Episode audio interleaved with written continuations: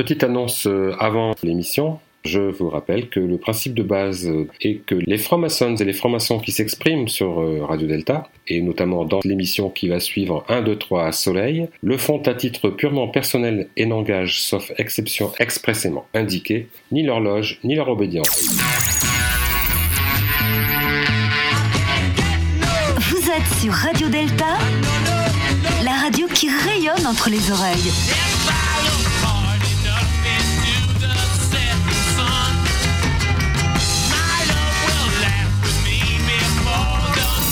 Delta. And she feeds you tea and oranges that come all the way from China. And just when you mean to tell her that you have no love to give her, then she gets you on her wavelength. And she lets the river answer that you've always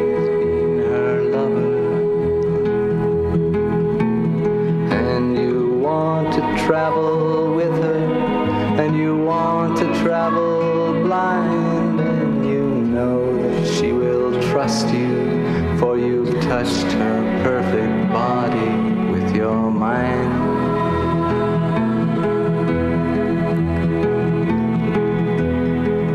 And Jesus was a sailor when he walked upon the water. And he spent a long time watching from his lonely wooden tower. And when he knew for certain only drowning men could see him, said, All men will be sailors then until the sea shall free them.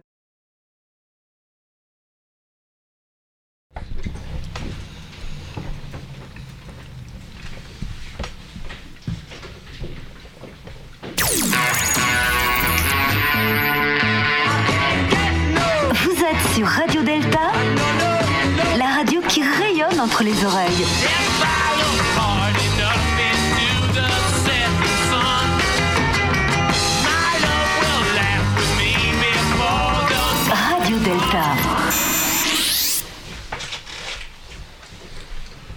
Bonsoir à toutes et à tous. Bienvenue dans notre émission 1, Se réveille, Jean-Laurent. 1 2, 3, Soleil Sur Radio Delta, la radio, la radio qui rayonne entre les oreilles et qui ce soir tangue même un peu, puisque nous sommes sur une péniche, un peu comme le Radio Caroline dans les années 60 au, au large de l'Angleterre. Absolument. Merci Anthony qui nous cède, qui nous prête euh, gentiment cette péniche. Merci Anthony. Voilà pour, pour cette émission qui aura comme thème générique euh, Se changer pour changer le monde. Ah, et quel thème évidemment choisi par euh, Gilles à la technique. Vous comprenez bien que des thèmes comme ça sont toujours choisis par Gilles à la technique.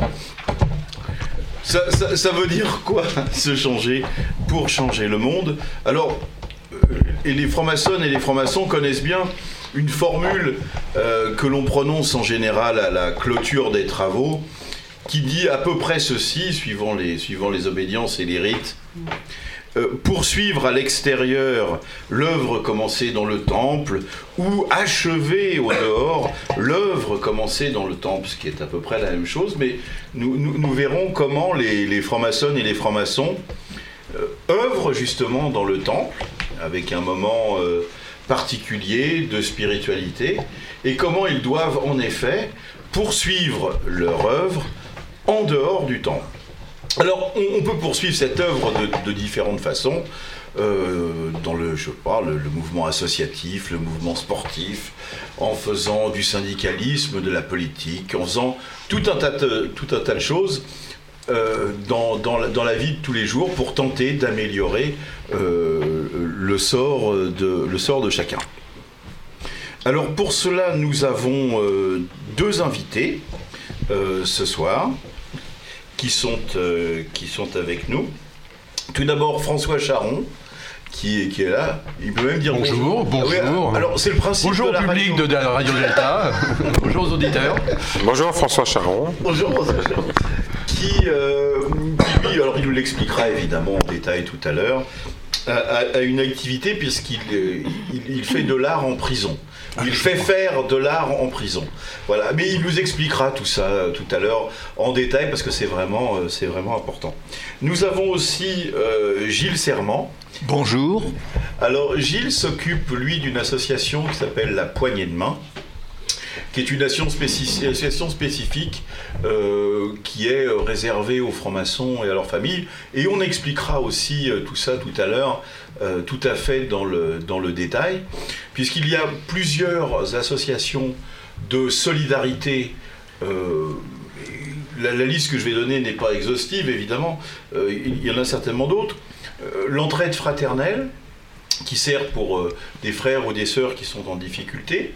Euh, Mathusalem, euh, comme son nom l'indique, Mathusalem étant mort extrêmement vieux, c'est une association qui est là pour que les, frères âgés ou les sœurs âgées puissent euh, continuer à, ne plus être sans lien avec des activités maçonniques, et puis pour, pour s'occuper de, nos frères et nos sœurs âgées.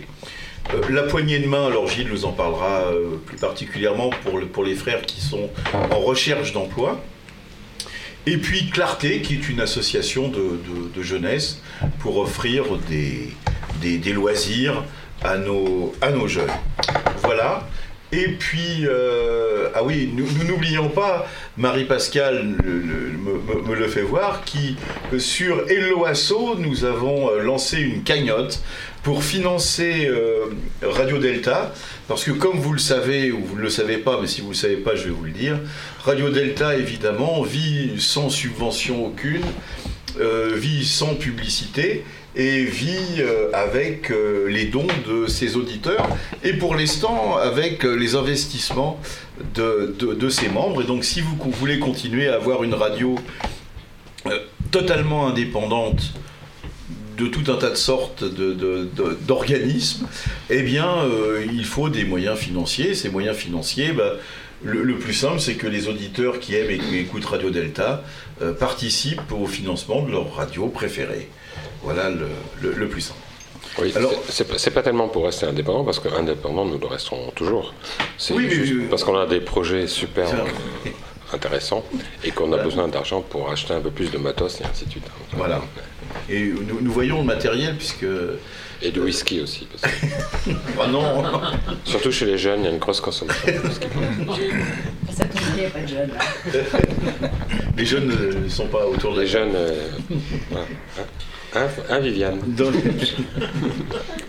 Donc poursuivre à, l'extérieur l'œuvre commencée dans le temps, voilà le, sujet, avec euh, deux de nos chroniqueuses euh, à la fois favorites et puis qui sont, qui sont là depuis le début, les piliers de nos émissions, Marie-Pascale Schuller. Salut Et Viviane Bensoussan. Bonsoir à tous. Et bien sûr, je l'ai dit au début, mais Gilles à la technique est là et assure euh, euh, tout ce qu'il faut. La technique, tout seul parce que mes, mes assistants m'ont vachement abandonné ce soir. Yann, Yann n'est pas là. Yann n'est pas là, on ne sait pas où il est. Yann n'est pas là, on sait trop, nous savons trop où il est. Jean-François Le Pèlerin a des obligations. Voilà, il n'est pas là. Mais nous avons évidemment euh, l'ami Daniel Lebras, des meilleurs. Euh, voilà, il est là, on, lui tend le micro. Bonsoir, bonsoir à tous. Qui, qui, nous filme et qui fait toujours des, mais des, résumés de nos émissions. Tu as parlé de nos chroniqueuses favorites. Oui. Entendrais-tu par là que Marie-Françoise n'est pas une non, elle est une favorite Mais qui sont présentes. J'ai de chroniqueuses nos chroniqueuses favorites qui sont présentes. Puisque Marie-Françoise Blanchet n'est pas avec nous ce soir. Et Philippe Benamou non plus n'est pas avec nous ce soir, malheureusement. Je crois, enfin malheureusement, je dis pas malheureusement, il, est les niches au soleil sur la, sur la côte d'Azur, je crois, en, Provence, en, Provence. pardon, il est en Provence, euh, en train de profiter de la vie du soleil et, du rosé bien frais. Donc euh, nous, le saluons, nous ne pleurons pas parce que tout va bien, mais, euh, mais, Philippe est, est au soleil nous en parlerons tout à l'heure, il sera bientôt, mais en Belgique, ce week-end, ça c'est une autre, une autre affaire, nous en parlerons tout à l'heure. Il va passer du soleil à la Belgique, ça va être difficile. Et, et donc pour, euh, pour commencer notre émission et pour planter le décor, si je veux dire, je vais tout de suite euh, passer la parole à Marie-Pascale Schuller pour la première chronique de notre émission. Alors, chronique introductive et pour une fois profane. Il y a très très très longtemps, une jeune femme médecin consultait dans la prison hôpital. C'était un étage dédié à la prison dans un hôpital parisien. Les prisonniers y étaient hospitalisés pour exploration ou bilan ou prise en charge ou, ou une question médicale estimée trop difficile pour être traitée en prison. La jeune médecin devait frapper à la porte, donner les mots de passe, franchir un sas, une autre porte, se dénuder de ses apparats médicaux hospitaliers. Elle enlevait la blouse, elle déposait les métaux. Pour celles et ceux qui ne seraient pas attentifs, je redis bien, elle ne rentrait pas dans un temple maçonnique, hein. elle rentrait dans la prison hôpital. Elle était ensuite fouillée, puis devait, se dévêtir et revêtir une nouvelle blouse dédiée. Vaguement, elle jetait un œil sur le semblant de dossier médical toujours vide de vide. Le personnel, avant de rentrer dans la salle de consultation et la chambre, la briefait bien. Il disait Eh, fais gaffe, hein. il y en a plein qui simulent. Hein. Ils préfèrent rester ici que de retourner là-bas au trou. Hein. Il faut pas qu'il reste trop longtemps. Hein. Fais gaffe.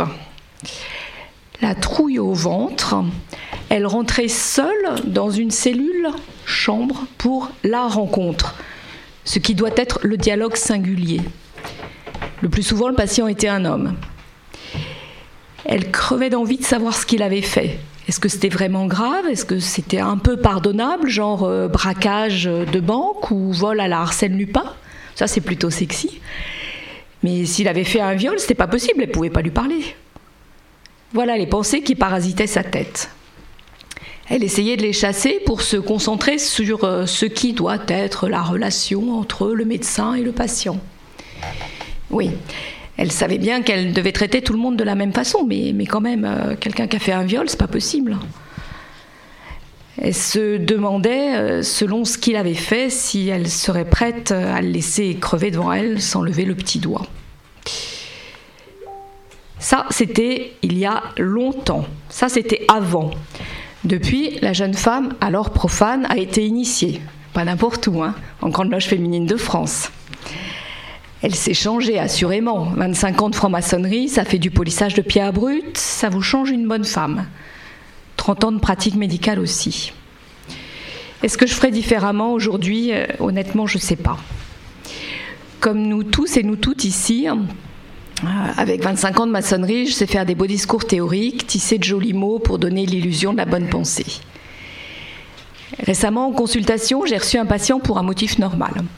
Sans bien analyser pourquoi, j'avais des signaux dans ma tête qui s'allumaient. Est-ce que c'était sa gestuelle? Est-ce que c'était sa voix, son positionnement de corps? Quand, à l'interrogatoire normal, je lui demande sa profession, il me répond Je fais des affaires. J'ai de nouveau eu un doute. Dès que la porte a été fermée, j'ai questionné euh, mon détective internet infaillible, Google. Et la biographie du personnage est apparue. Trafiquant de drogue, condamné pour meurtre dans un pays exotique, libéré, rapatrié en France. Mes signaux avaient bien capté, je ne sais pas quoi, mais ils avaient capté l'histoire de cet homme. Les consultations suivantes ont été un peu plus sereines, mais quand même un soupçon d'anxiété à chaque fois que je le vois apparaître dans la porte. 30 ans après, je suis plus sereine, effectivement apte à regarder l'autre uniquement dans l'instant présent, dans son altérité, mais ce n'était pas la même situation et je ne suis pas sûre que je serais capable de mieux faire euh, à l'hôpital, euh, l'hôpital prison. Chez nous, à la Grande Loge féminine de France, on met des barrières à l'entrée. Le casier judiciaire doit être vierge. Si Marie-Louise Giraud, cette femme condamnée pour avoir réalisé des avortements, avait frappé à la porte du temple avant d'être guillotinée en 1943, nous n'aurions même pas pu examiner son dossier.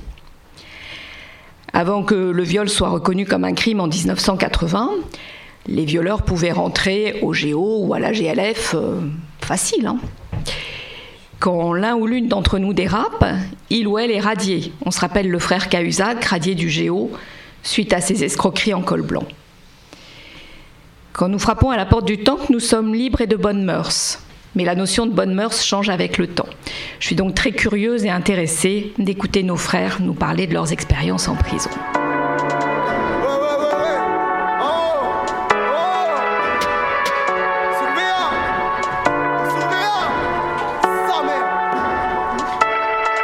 J'arrive en promenade, que des criminels. Je tourne,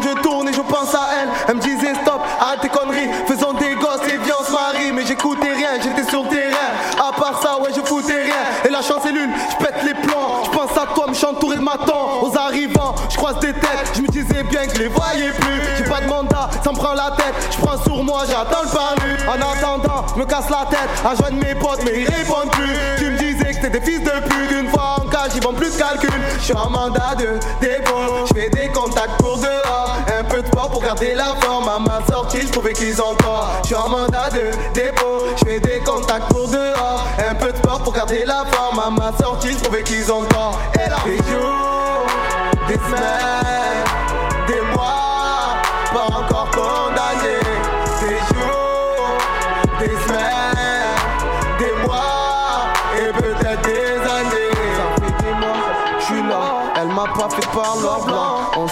temps en temps. Et je dis que j'ai pas pris 20 ans. Que si je parle fort, le maton peut m'entendre. Que moi et mon con partage tout ensemble. C'est normal, on galère ensemble. Qui fait le fou, on le met ensemble. À ma sortie,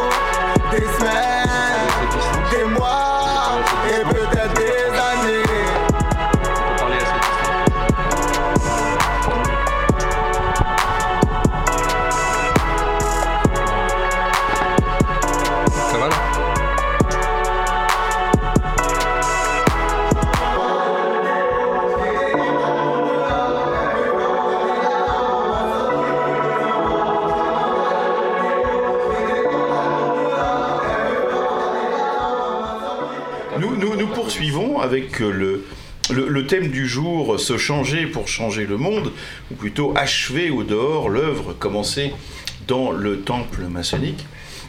Alors j'ai oublié de dire tout à l'heure, donc je le reprécise, qu'évidemment toutes celles et tous ceux qui sont euh, ici interviennent en leur nom propre et ne parlent évidemment ni au nom de leur loge, de leurs obédiences, de leurs rites ou de tout ce qu'on veut. De toute manière, le maçon est un homme libre, la maçonne est une femme libre, et donc parle en son nom, c'est déjà pas si mal que ça.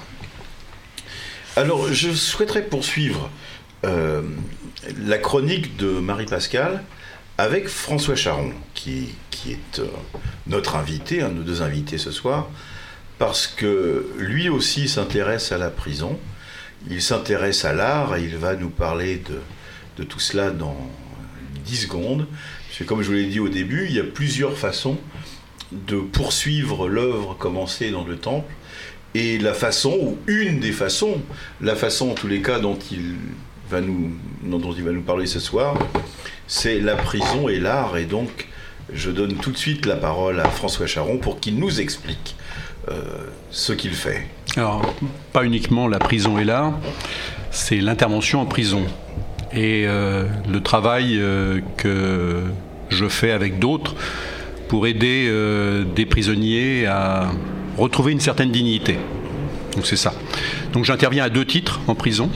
Et, ju- et justement, on voit ton hélicoptère euh, qui tourne autour. Voilà, tout à fait, tout à fait. On est en train de préparer la sortie de quelqu'un. Alors nous sommes en direct, hein, toujours. Là, Ce sont les, les aléas du direct. Donc euh, j'interviens à deux titres, de- dans dans le cadre de deux associations. Dans l'une, je m'occupe de présenter au public des œuvres réalisées dans les prisons d'Île-de-France, des œuvres euh, picturales, euh, sculptures, euh, vidéos, etc. Ça, c'est une des, missions que je me suis donnée. Et la deuxième, c'est j'interviens aussi en prison, là, à Fresnes, pour former, préparer à la sortie les prisonniers. Alors, je ne leur, enseigne pas la façon de creuser un tunnel, pas, pas, vraiment, mais en tout cas de se présenter à l'extérieur, voire de créer sa petite structure à l'extérieur. Alors ce sont deux publics, euh, deux publics de prisonniers euh, assez différents. Alors d'abord, d'abord la prison et l'art. Ce qu'il faut savoir, c'est que euh, dans le grand public, si on dit aux gens que dans les prisons on peut peindre, on peut dessiner, on peut sculpter, il y en a certains qui disent ah mais c'est le club Med en prison. Rassurez-vous, la prison c'est pas le club Med. Quand on ne travaille pas en prison, quand on ne participe pas à des ateliers, on est 22 heures dans une cellule. Donc 22 heures dans une cellule de 12 mètres carrés. Euh, quand on est avec un... Oui, euh, quand ce sont des longues peines, non. Hmm. Quand ce sont des longues peines, on, on, est en général seul. Quand ce sont des peines plus courtes, quand vous êtes simplement prévenu, vous pouvez être 2, 3, 4 ou 5 dans une prison, une cellule de 12 personnes, de 12 mètres carrés. Donc ça, il faut même le savoir que c'est pas le Club Med vraiment. Donc l'art en prison, c'est un moyen pour euh, ces, gens qui sont là pour des peines plus ou moins longues, la plupart du temps plutôt longues. En tout cas, dans les prisons que je visite, euh, Poissy, Melun, euh, Réau, etc., ce sont des peines, très longues. Alors, ce sont des peines très longues parce que ce sont des gens qui ont fait des choses très très mal, qui ont, tué, qui ont fait des crimes sexuels, qui ont fait des choses euh, quand je vais les voir, je ne sais pas ce qu'ils ont fait, c'est pas le but. Je sais simplement qu'ils sont en peine longue et euh, donc qu'ils le sont pour des, des crimes graves. Oui, quelqu'un qui est en prison à l'heure actuelle pour 20 ou 30 ans, on peut supposer qu'il a, qu'il a commis un certain nombre d'actes oui, tout à fait. assez graves. Tout à fait, tout à fait. Donc, si vous voulez, quand on va les voir dans le cadre de, la, de l'association qui s'occupe de présenter les œuvres, euh, ça s'appelle Talent Caché, l'association.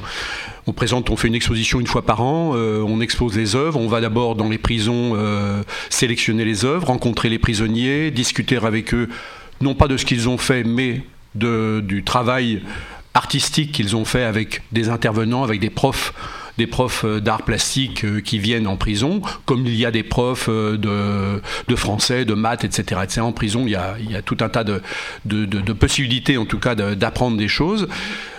Qu'est-ce que, qu'est-ce que l'on vise? On vise simplement à redonner à ces, à ces gens une certaine dignité, une dignité d'eux-mêmes. Et très souvent, d'ailleurs, pour eux, l'art, c'est un moyen de communiquer avec leur famille ils font des œuvres, parce que la plupart du temps, les œuvres que nous exposons, ils ne les vendent pas. Euh, parce qu'ils veulent les garder euh, pour leur famille. C'est un moyen pour eux de communiquer avec leur famille, de montrer qu'ils sont encore des êtres humains, même s'ils ont commis des actes très très graves. Alors je dis ça parce que la, plupart des, des, œuvres que nous exposons sont des œuvres réalisées par des prisons, dans des prisons de longue peine, des centres, euh, des centres pénitentiaires. Pourquoi? Parce que simplement ils ont le temps. Ils ont le temps euh, d'apprendre. La plupart du temps, nous voyons des, œuvres euh, qui sont de, jolie qualité, de belle qualité, euh, mais parce que simplement ils ont appris à dessiner sur place et ils ont le temps de travailler dans leurs cellules, dans les ateliers, etc. etc. Donc voilà le, le, moyen que nous trouvons à donner, à redonner à ces êtres humains, ce sont des êtres humains, hein, une certaine dignité c'est plutôt, euh, en, règle générale, pardon, c'est plutôt peinture, sculpture, collage. Peinture, sculpture, il y a de tout, il y a de tout. Il y, a, j'ai, il y avait même dans une prison à, Poissy quelqu'un qui faisait des, des, objets, mais des objets qui pouvaient aller jusqu'à des armoires en allumettes. Donc pour vous dire que c'est, vous pouvez imaginer le nombre d'allumettes qu'il faut pour faire euh, une petite armoire euh, en allumettes. Eh bien, il faisait tout cela. Il y en a qui font des collages, qui font des. J'ai même vu des gens qui faisaient des, des qui fait des motos euh, de taille d'une moto en, carton, en papier mâché, euh, etc. C'est vraiment assez impressionnant l'imagination que, les gens euh, finissent par avoir. Il y en a qui dessinent des mangas, qui il y en a même un à Melun qui, à force de dessiner des mangas, s'est mis à apprendre de japonais, etc. Donc, on voit toutes sortes de gens de cette nature, euh, qui sont, euh, avec qui on discute euh, d'art, de, la façon de s'exprimer. Et finalement, on s'aperçoit que quand on va faire cette sélection des œuvres dans les, dans les établissements, ces gens sont fiers de parler de leur travail. On ne parle évidemment jamais de ce qu'ils ont fait. Je sais à peu près que dans certaines prisons comme Melun, ce sont des crimes sexuels. bon, c'est terrible de d'y penser. Euh, donc, ce sont des très longues peines, donc ça doit être pour des crimes très très graves. Alors, on, on a aussi euh, à Melun, euh, par exemple, des crimes sexuels et des policiers. Pourquoi? Parce que quand vous savez que dans les prisons, ceux qui font des crimes sexuels sont en général les souffres-douleurs de tout le monde et donc se font tabasser. Donc on les a mis dans des établissements particuliers et c'est là où on met aussi des policiers parce que euh, on sait qu'ils se font pas ils se font pas tabasser par euh, par les délinquants sexuels. Voilà. Euh, ça c'est une des, un des une, des associations pour laquelle, euh, pour laquelle je, j'œuvre, avec un certain nombre de bénévoles d'ailleurs. Est-ce que, si, je suppose que vous, vous connaissez ces, ces personnes sur une, également sur une durée relativement longue, oui. puisque vous vous en occupez depuis une dizaine d'années. Ça fait depuis que je suis à la retraite, je, je m'occupe de cette, euh, cette association. Je suis ce qu'on appelle euh, commissaire de, d'exposition, mm. et il y en a certains que je vois en effet depuis dix ans. Et, est-ce que vous avez perçu, alors c'est très difficile, il ne faut pas faire de, la, psychologie de, bazar, mais est-ce que vous avez pu sentir, percevoir, entrevoir euh, le fait qu'une activité euh, telle que le dessin, la peinture, une activité artistique, une activité cérébrale, une activité justement qui est destinée à les faire euh, revenir à une certaine humanité, ou en tous les cas à une production d'œuvres artistiques et humaines a une influence ou pas Ou est-ce que c'est pas perceptible? Si, si, si. C'est perceptible, euh, c'est perceptible euh, sur l'évolution d'un certain nombre de, de, prisonniers que j'ai vus sur, sur une longue période. On les voit, on voit des gens qui sont beaucoup plus calmes, qui sont beaucoup plus qui finissent par discuter. Certains étaient complètement fermés, d'autres finissent par discuter. Euh, et on voit, on voit des gens qui sont, euh, qui sont conscients de, de, ce qu'ils ont fait, en tout cas manifestement, et qui trouvent là un, dérivatif. En plus, d'autre part, j'ai même deux exemples de, de, prisonniers qui, entre-temps, sont sortis. Euh, L'un, enfin, par le biais des, bandes dessinées, a, complètement, de la bande dessinée, a complètement euh, changé euh, son attitude. C'est quelqu'un qui avait été euh, emprisonné très très jeune, à 18 ans, pour braquage, et qui avait eu, une peine de, de, 8 ans et qui, et qui en est sorti, qui est sorti de prison, qui est, qui est maintenant, qui vit de son art dans la bande dessinée. Il s'appelle Bertewan. Il a écrit une, une bande dessinée qu'il avait commencé d'ailleurs en prison. Euh, il parle de sa, de sa vie en ouais, il s'appelle, Ça s'appelle Évasion, euh, cette bande dessinée. Il en a fait deux, il a fait une suite également. Euh, et il vit de son art. Et alors ce qui est fantastique, c'est que ce, ce garçon, qui est au demeurant fort sympathique, euh, intervient en prison, fait des masterclass en prison, sait ce que la prison lui a, lui a, lui a apporté et euh, agit en fait euh, pour dire aux jeunes qui sont en prison la façon dont on peut se réinsérer dans la société. Un autre, Jean-Claude Poteau, je peux citer son nom puisque son nom est, son nom est connu, il expose régulièrement, il vend. Alors là, c'est quelqu'un qui a passé même pas loin de 20 ans de en prison, qui s'est évadé à plusieurs reprises. C'était vraiment un, braqueur. Euh, un gros braqueur. et euh, il fait des œuvres tout à fait modernes et passionnantes. Et euh, il a, ces, deux, ces, deux, personnages ont eu d'ailleurs le prix Talent Caché. Et ils l'ont appris, en prison. Ils ont, appris, en, ils ont appris en prison. Alors, euh, Berthet-One dessinait déjà un tout petit peu, mais il s'est amélioré en prison. Et Jean-Claude Poteau a appris en prison. Et euh, maintenant, il vit de son art, il expose, il vit de son art. Alors, ce sont des cas exceptionnels. Hein. Euh, oui, mais parce nous, que... qui, nous qui, en, en, tant que maçons, pensons toujours que l'homme, euh, quel qu'il soit et, d'où qu'il parte, peut s'améliorer. Vous savez, il n'y a, rien de pire que euh, les, trucs, les, banalités qu'on entend dans la télé-réalité où les jeunes se disent entre eux, surtout change pas. Euh, nous, on dit souvent, surtout change et évolue, euh, perfectionne-toi intéresse-toi à des choses dont tu t'intéressais pas avant. Voilà, ce qui compte, c'est le changement, c'est le mouvement, c'est la vie. Et, le perfectionnement. Et ça, c'est des beaux exemples. Non, mais je pense, je pense que, moi je pense, en tout cas, sans ça, je ne serais pas maçon. Je pense que l'homme est perfectible. Donc, euh, alors, il, ce qu'il faut savoir, c'est qu'il y a tout de même, il y a tout de même dans la, la partie crime sexuel, euh, je ne sais pas si tout, tout, le monde est perfectible. Parce que j'ai déjà vu des gens sortir et revenir. Hein. Donc euh, la récidive, ça existe, hein. même après un certain nombre d'années, euh, dans le domaine sexuel en tout cas.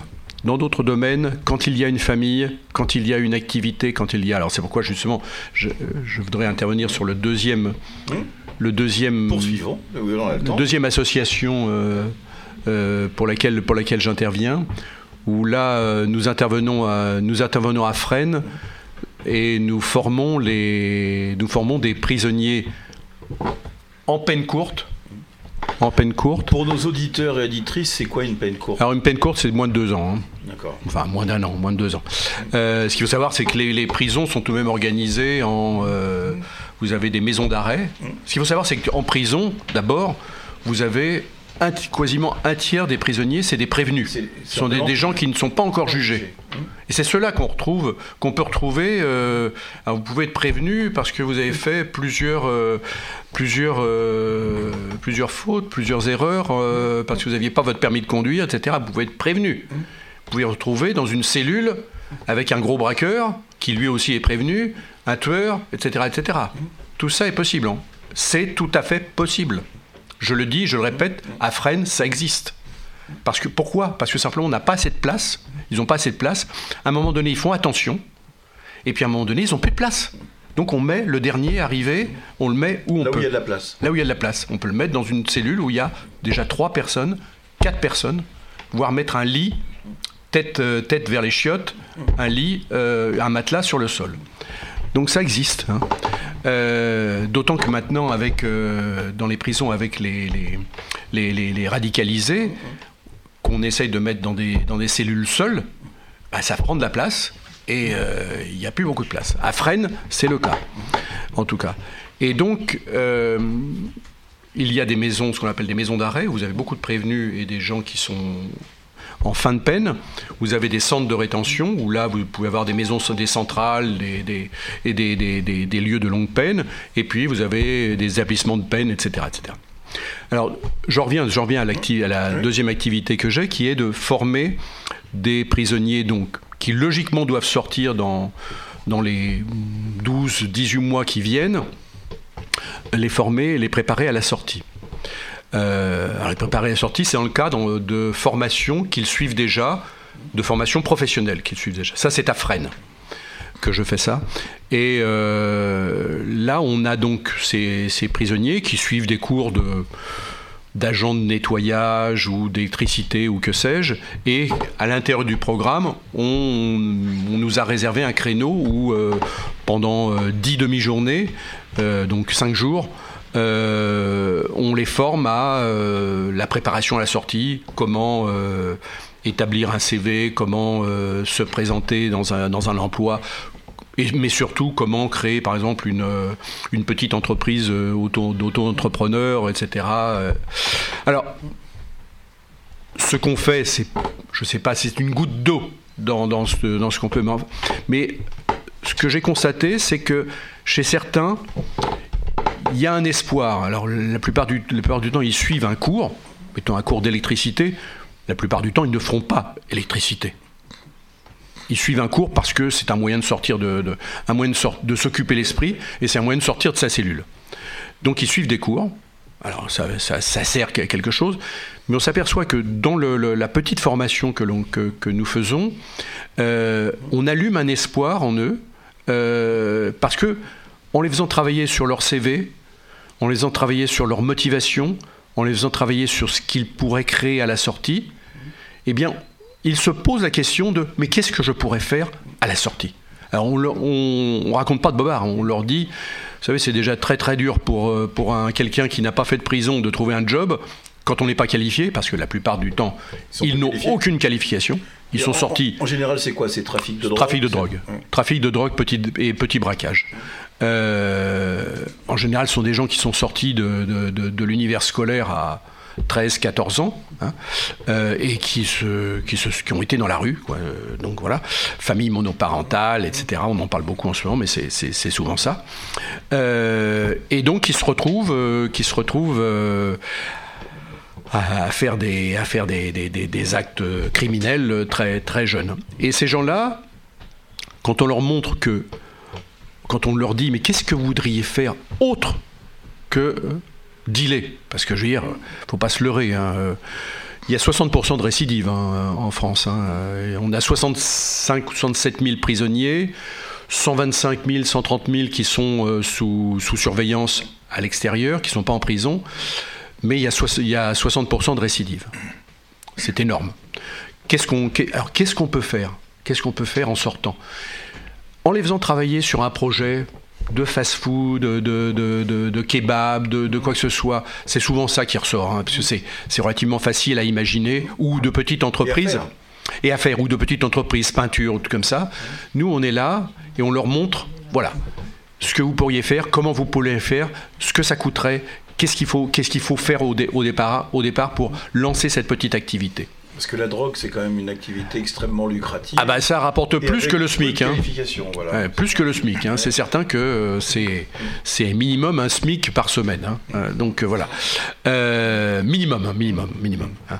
Donc voilà, on leur dit ça et on s'aperçoit qu'il y a une petite étincelle chez certains, il y a une petite étincelle, un espoir de faire quelque chose. Alors par exemple, à un moment donné, j'intervenais également à la, dans une prison des femmes à Fresnes, où là, euh, dans le cadre d'une formation à la coiffure. Et bon, il est évident que se faire em- embaucher dans un salon de coiffure quand on sort de prison, C'est pas évident. En revanche, de plus en plus, il y a besoin de, de coiffure euh, à domicile, des personnes âgées, choses comme ça. Donc je veux dire, c'est un moyen. Alors donc, on essayait de démonter, de démontrer qu'on pouvait créer une petite entreprise, petite entreprise de coiffure indépendante, euh, indépendante. euh, euh, à domicile. Voilà. Donc tout ça, c'est des, des moyens de, de redonner de l'espoir aux gens. Donc voilà ce qu'est cet engagement euh, dans les prisons. Alors c'est un peu, c'est un peu bizarre de, en tant qu'ancien ancien banquier de, de- de travailler dans la prise, dans une, dans des prisons. Mais bon, voilà, c'est.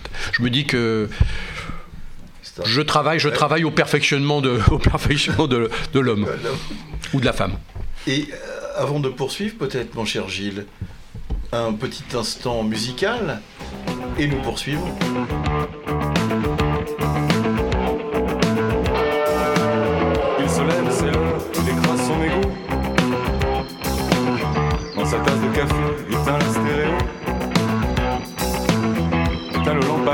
Éteint le plafonnier. Éteint dans la cuisine, mais la sécurité. Un couloir, une porte, un lit, c'est la nuit. Quelques pistes pour dormir, je sais plus où je suis. Un store noir, une porte, un lit, c'est l'ennui. Rien à faire pour l'amour, mais ne dis pas toujours. Où es-tu?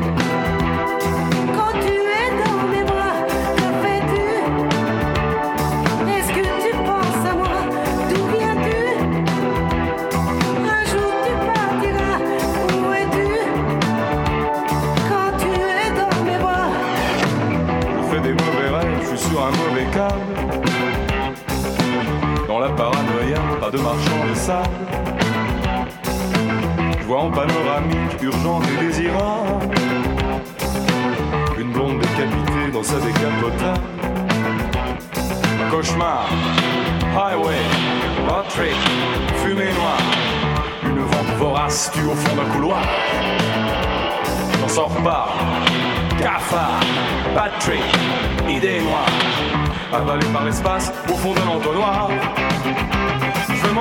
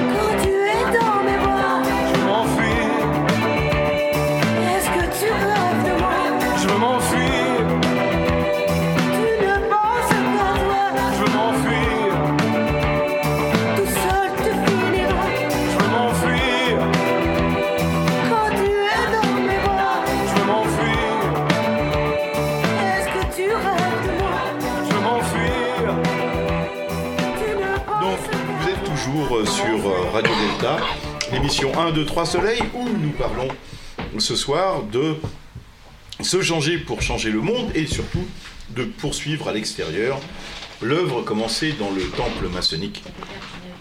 Alors.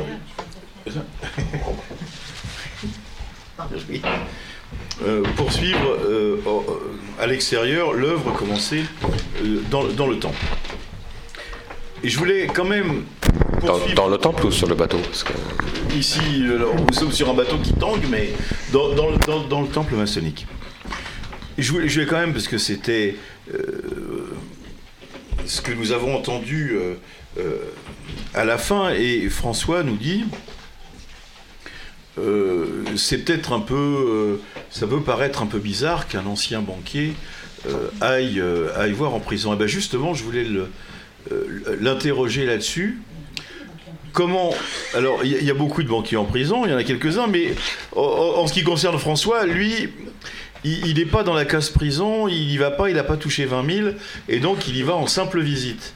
Euh, et, donc, je voulais lui demander, ben voilà, au lieu de passer une retraite paisible, au lieu de faire plein de choses intéressantes, y compris de la franc-maçonnerie, c'est quoi le ressort et c'est quoi euh, voilà, comment, on se dit Bah oui, c'est vrai, je, peux passer euh, des, moments paisibles avec les amis, les frangins, la famille et tout ça.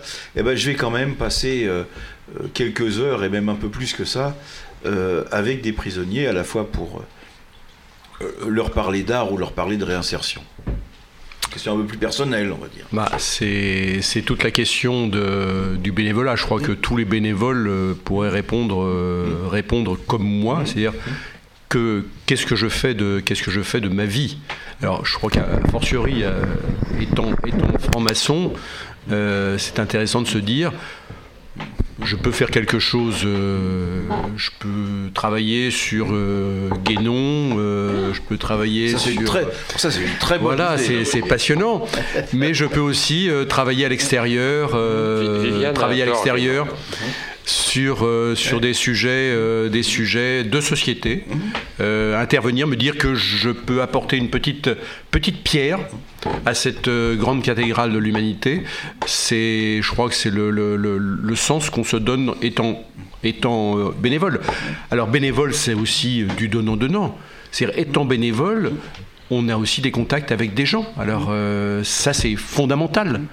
Euh, des contacts même avec des prisonniers, c'est quelque chose qui est, qui est enrichissant. Parce qu'il il y, y a aussi, j'allais dire, le regard de l'autre.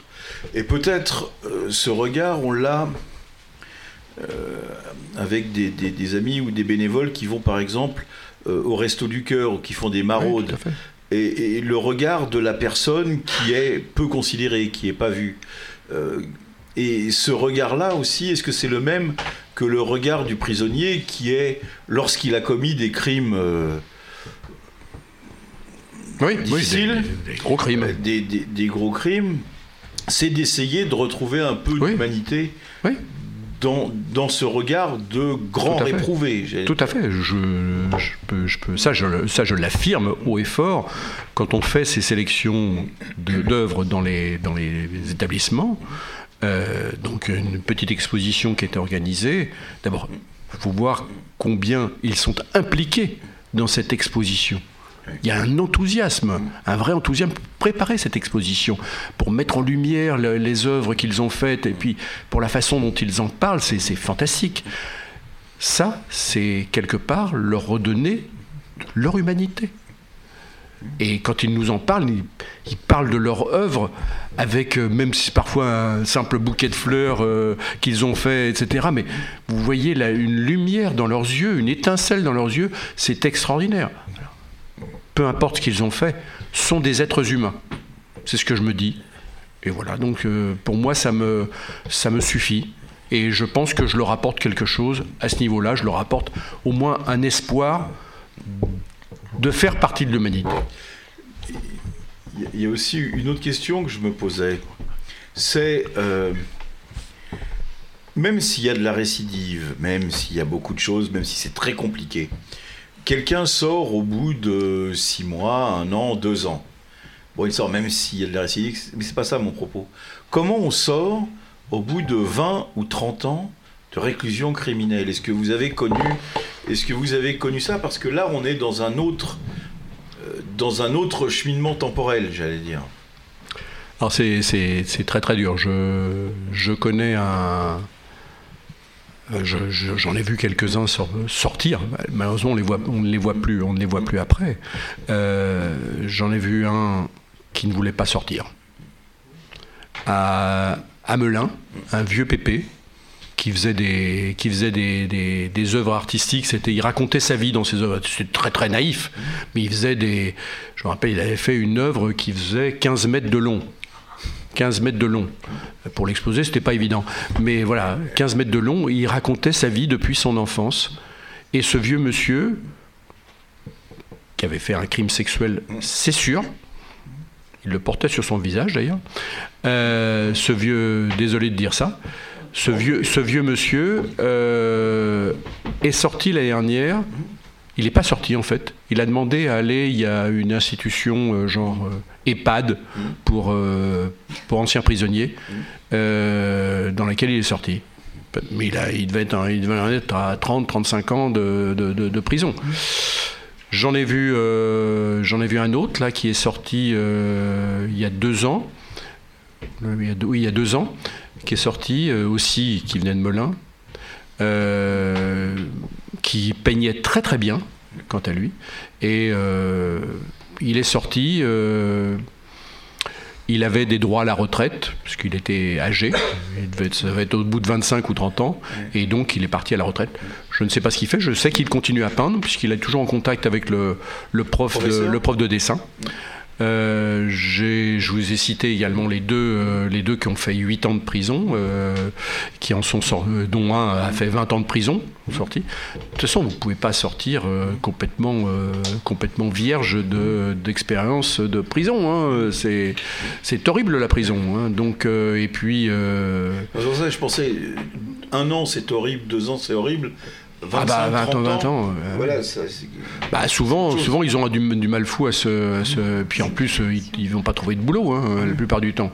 Il y en a un qui était, je vous dis, il y en a un qui était sorti de, de Bois d'Arcy, qui peignait très très bien. Euh, On avait remis des prix, euh, des prix talents cachés. Il avait même des, des, des possibilités d'exposer. Il exposait. Euh, je l'ai revu à Bois d'Arcy euh, deux ans après. Il avait repiqué. Eh oui. Et oui, c'est pas c'est pas évident. Alors pour les jeunes, c'est di- c'est différent. Pour les jeunes, euh, je connais, enfin dans les prisons, dans les dans les dans les peines de taille moyenne, dirons-nous 7, 8, 9 ans, c'est-à-dire de souvent braquage, gros deal, etc., etc. J'ai vu des gens se réadapter. J'en ai vu même deux qui ont écrit des bouquins.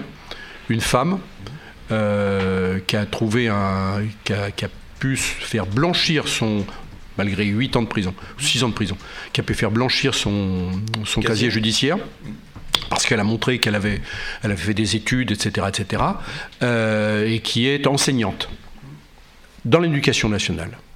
Je l'ai même vu récemment à la télévision. Je l'avais invitée à, une, euh, à, une, à un événement qu'on avait fait. Elle avait écrit un bouquin super. Euh, et puis un autre, un autre garçon qui, lui, euh, a fait 8 ans de prison pour braquage, braquage avec sang, euh, qui, lui, euh, a écrit aussi un bouquin, il s'appelle Rédemption, qui est extraordinaire, que je vous conseille de lire, euh, et qui, lui, euh, en est sorti en faisant des études et par, par le biais du mouvement associatif. Il, est, il intervient pour la réinsertion des jeunes, etc., etc. Il est très très actif et c'est un type super. Un type super. 8 ans de prison quand même.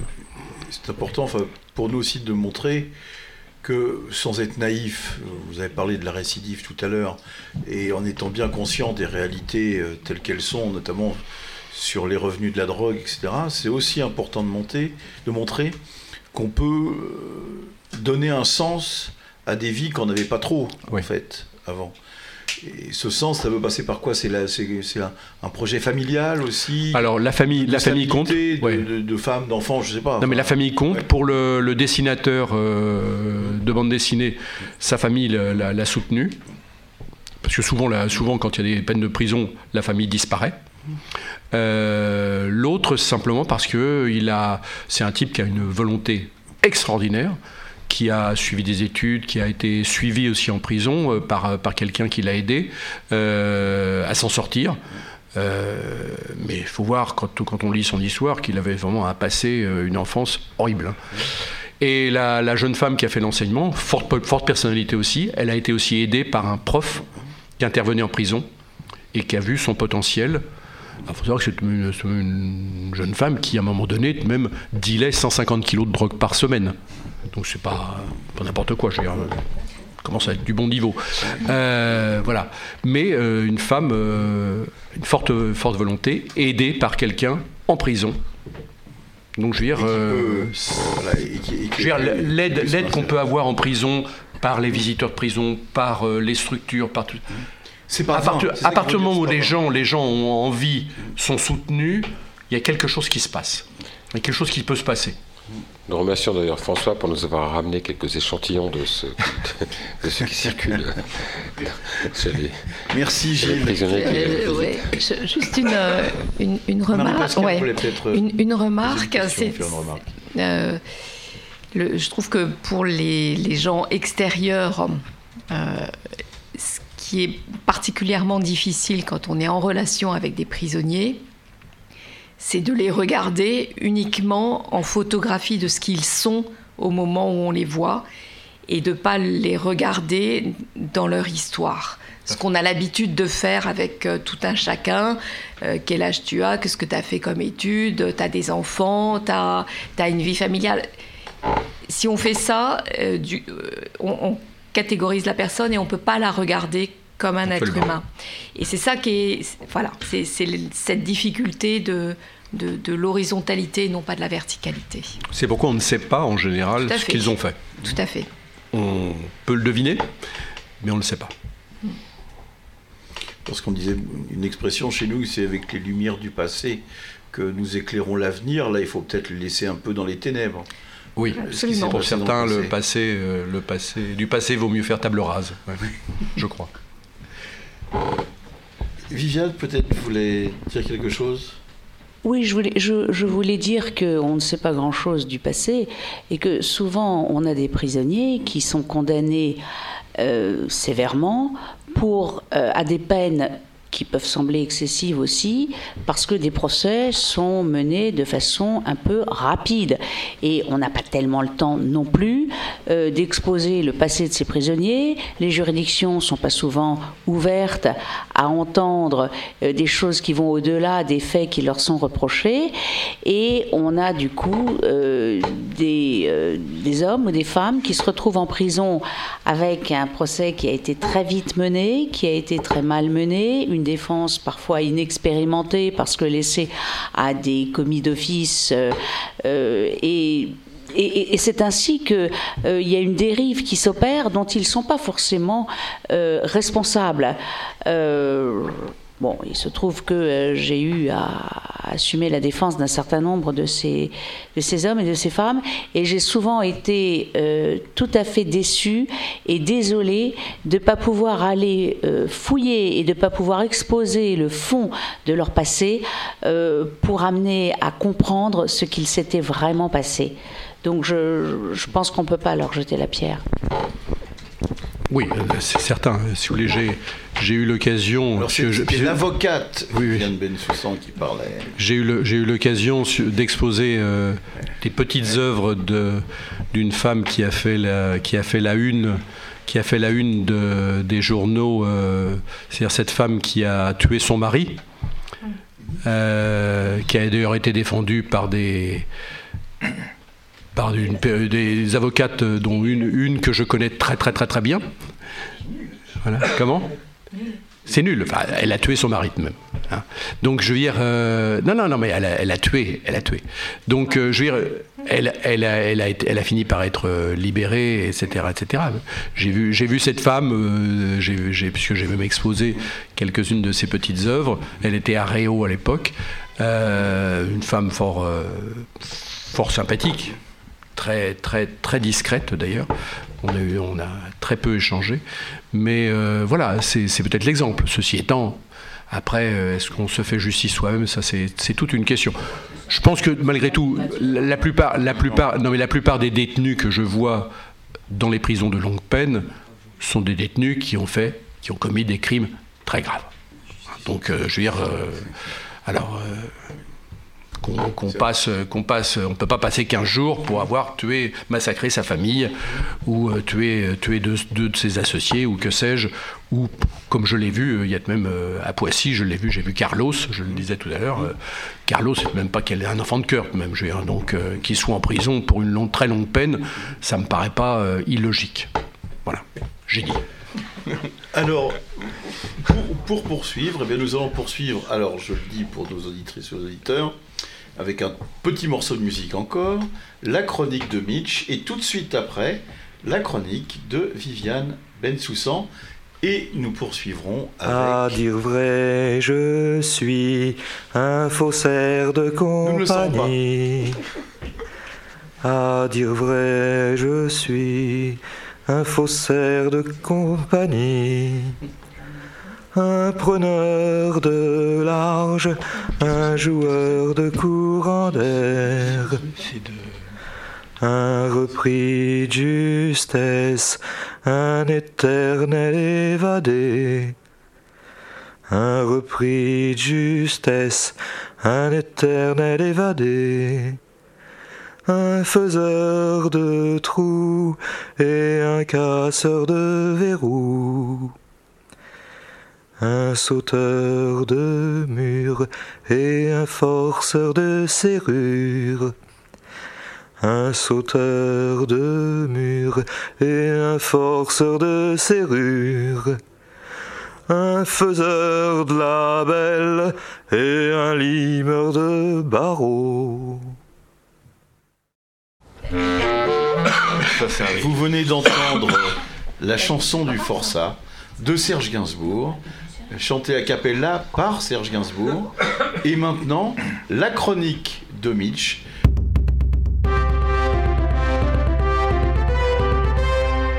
« 1755, nous sommes à Corté en Haute-Corse. Pascal Paoli, le père de la nation corse, sort de plusieurs années de guerre d'indépendance. Il est fatigué, mais il arrive enfin à imaginer une nation forte et indépendante. Son premier gros projet, établir une constitution. Il s'entoure de plusieurs personnes de confiance et le voilà parti dans la rédaction de la dite constitution. Ah oh, bon les gars, on va pas y passer la nuit non plus. Alors, euh, Petro Angelou, je t'ai vu. Euh, Hubert Tempête. Et oui, bien. Alors, euh, vice-consul, euh, vous êtes là, très bien. Donc, on dit que chaque année, les chefs de chaque région devront rendre des comptes au peuple. C'est un point correct, non? Mais, et pour le vote, on fait comment? Eh bien, on fait comme d'habitude, donc je déclare cette séance. Non, non, non, non, non. Oui, oui. Je me présente, Marie Pascal, membre fondatrice du Gang des Maries, grande maîtresse de l'Ordre des femmes pas contentes et secrétaire de l'International pour la reconnaissance de la féminité au sein des gouvernements. Je vous ai entendu, monsieur le consul. Je serai vous, je ferai attention, car je pourrais très bien transmettre toutes mes amitiés à votre épouse. Bon, les copains, si elle connaît ma femme, hein, je dis plus rien. hein. Ah oh, très bien, madame. Que peut-on faire pour vous? Je viens pour réclamer un traitement d'égalité entre les hommes et les femmes dans votre constitution. Mi, mais euh, c'est déjà le cas, madame. Nous partageons déjà énormément avec nos épouses et nos filles. Nous, on gère dehors de la maison et elle, elle gère l'intérieur de la maison. C'est un bon compromis, je trouve. Te, te, te, te, que nenni. Makin, que nenni? Pourquoi vous parlez de cheval? Mais non, que nenni, pas que henni. Ah oh, je me disais aussi, tout de même. Le mieux que vous puissiez faire, c'est d'instaurer le droit de vote pour les femmes corses. Miou, c'est pas un peu trop progressiste ça, non? Je veux bien que notre projet soit un peu en avance, mais là c'est carrément révolutionnaire. Oh, attends, deux secondes. Limpia, dammi un casa con un pouco di glaçon, s'il te plaît, oh. Mais justement, prenons la révolution. Soyons en avance de quelques années. Pour vous exposer mon propos, je vous invite à écouter mon avocate, Maître Viviane. Bonjour. Ah zo, si vous êtes arrivé à la voix Non, c'est rien. J'ai avalé Annie Girardot ce matin au petit-déj. Donc, ma cliente, ici présente, une femme outragée, une femme martyrisée, mais une femme fatiguée de devoir se battre contre le patriarcat qui gangrène cette société. Je vous demande, monsieur Paoli, avec tout le sérieux que cela implique, pourriez-vous me dire que vous regarderez cette femme au plus profond des yeux et lui tenir l'affront ultime de ne pas reconnaître son combat comme logique et légitime? Ah oh, mais moi, je ne sais pas. De toute manière, je n'étais pas là et je n'ai rien vu. Désolé, mais c'est presque un réflexe. Dès que j'entends un avocat, c'est quasi automatique. Hein. Je dis que j'ai rien vu. Ne nous poussez pas aux dernières extrémités, monsieur Paoli. Et alors Vous feriez quoi? Nous pourrions très bien demander à Lynn Renault de faire une grande soirée caritative autour du sujet. Ah oh non, hein, oh, Pauline Renault, hein. on n'est pas certain que la chute de l'Empire romain ne soit pas de son fait, hein, donc négocions. Très bien. Pouvons-nous alors compter sur le vote des femmes aux prochaines élections? Euh, C'est que c'est plus compliqué qu'il n'y paraît. Oh, nous pourrions envisager un changement de la Constitution pour un délai raisonnable de 5 ou 6 ans. Hmm.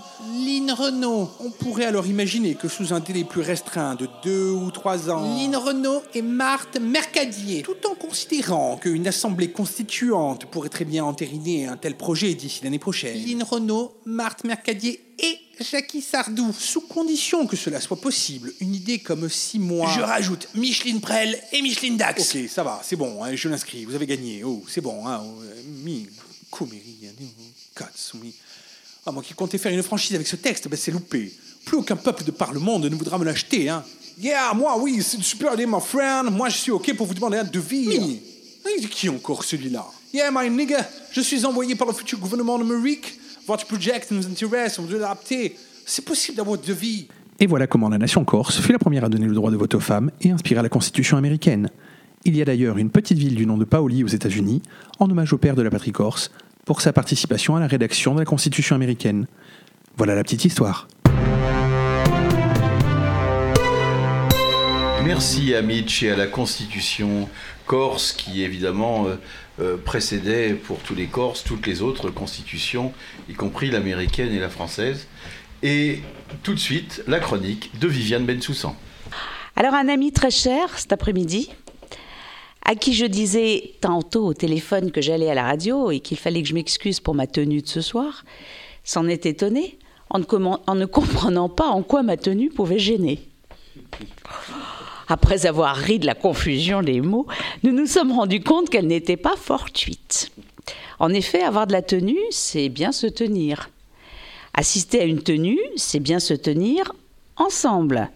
C'est apprendre à bien se tenir à l'intérieur et à l'extérieur de la loge. C'est apprendre, dans la chaîne d'union, en se tenant les mains, à se maintenir. Apprendre à bien se tenir et maintenir se bien tenir à l'extérieur.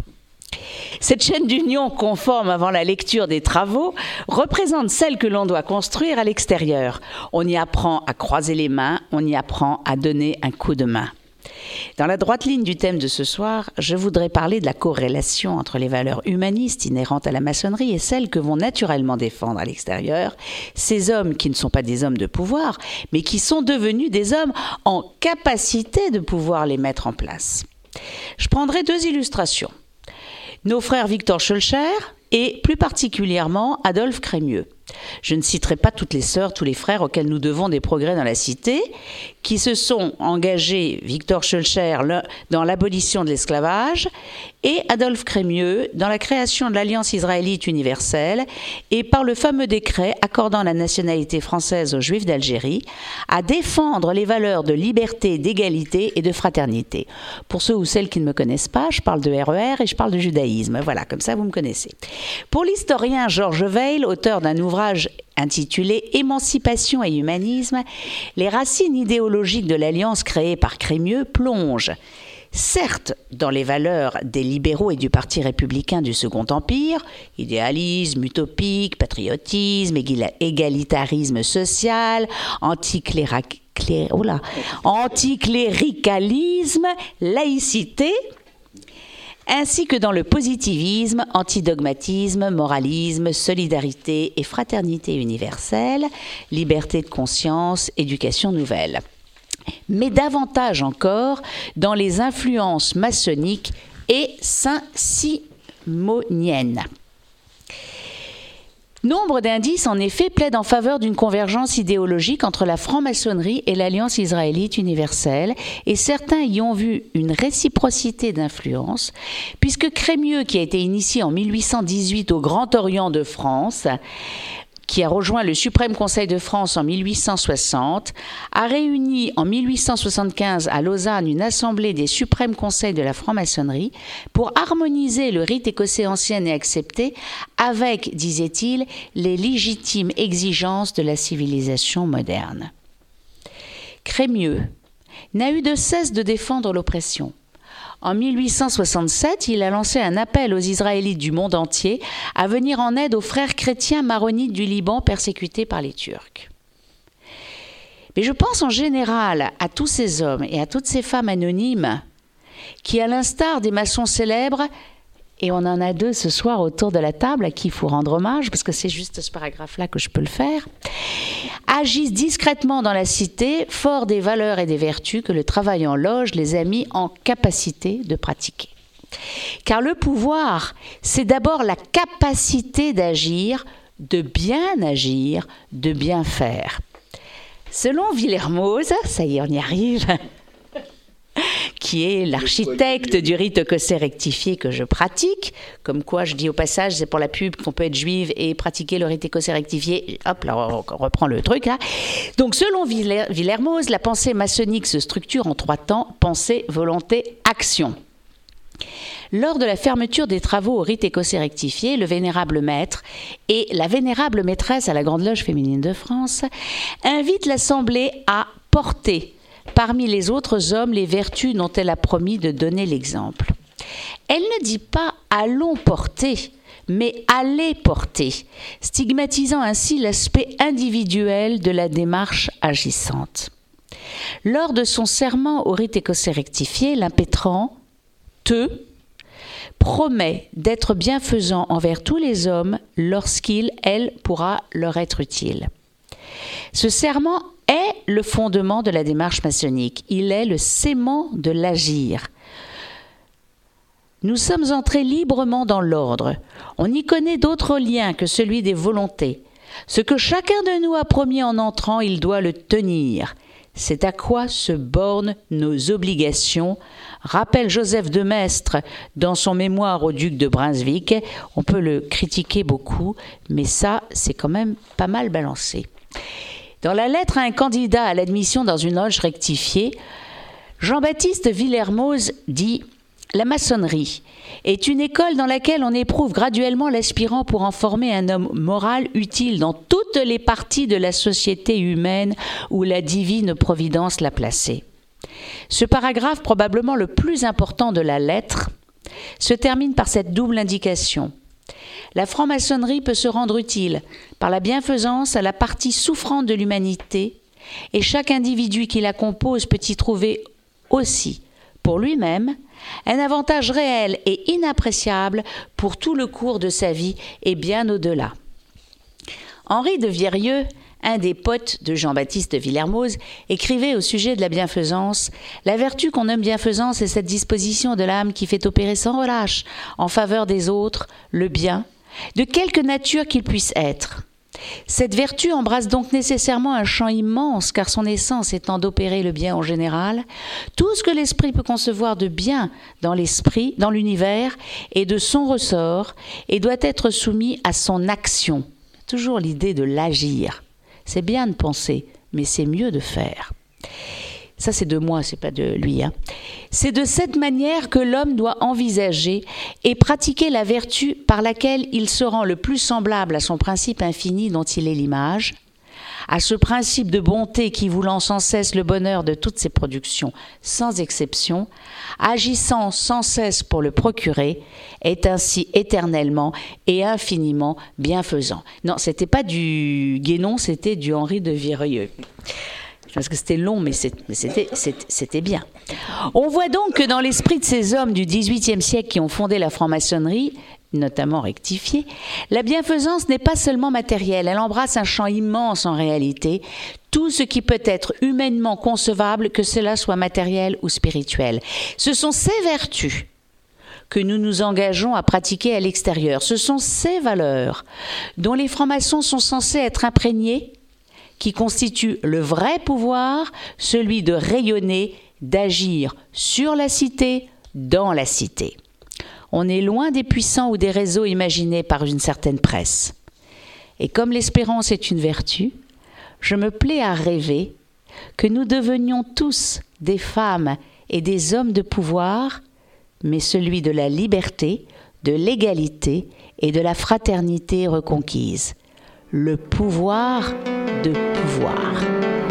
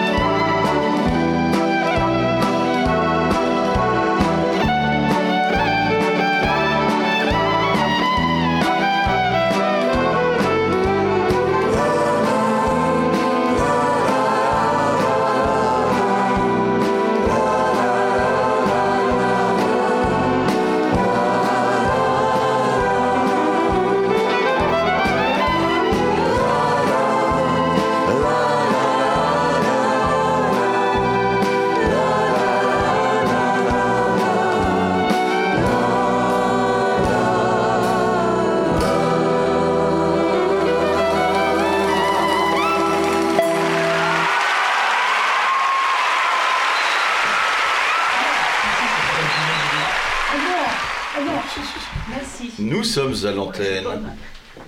Nous sommes à l'antenne.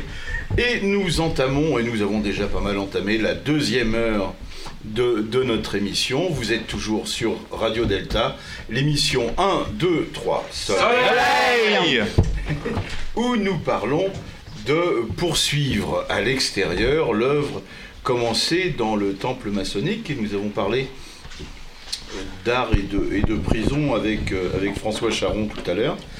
Nous allons maintenant parler d'un autre engagement, peut-être euh, toujours. oui, oui, la juste- technique. je voulais juste rappeler que nous avions commencé la première émission de toutes les premières émissions sur ce même thème avec Françoise Doroc à l'époque en Oui, septembre vrai. 2016. Septembre 2016 déjà. Merci Françoise. Merci Françoise. Et, et donc nous allons poursuivre avec euh, Gilles Serment qui va nous expliquer, euh, qui va nous, nous parler de l'association dont il s'occupe. Euh, je la présente en deux secondes parce qu'il va développer, euh, euh, parce qu'il en connaît bien plus que moi, qui est la poignée de main. Parce que Heureusement. Et, et- oui, et, et la poignée de main est, est là pour s'occuper des, des frères qui connaissent des problèmes de, de- de travail, de chômage.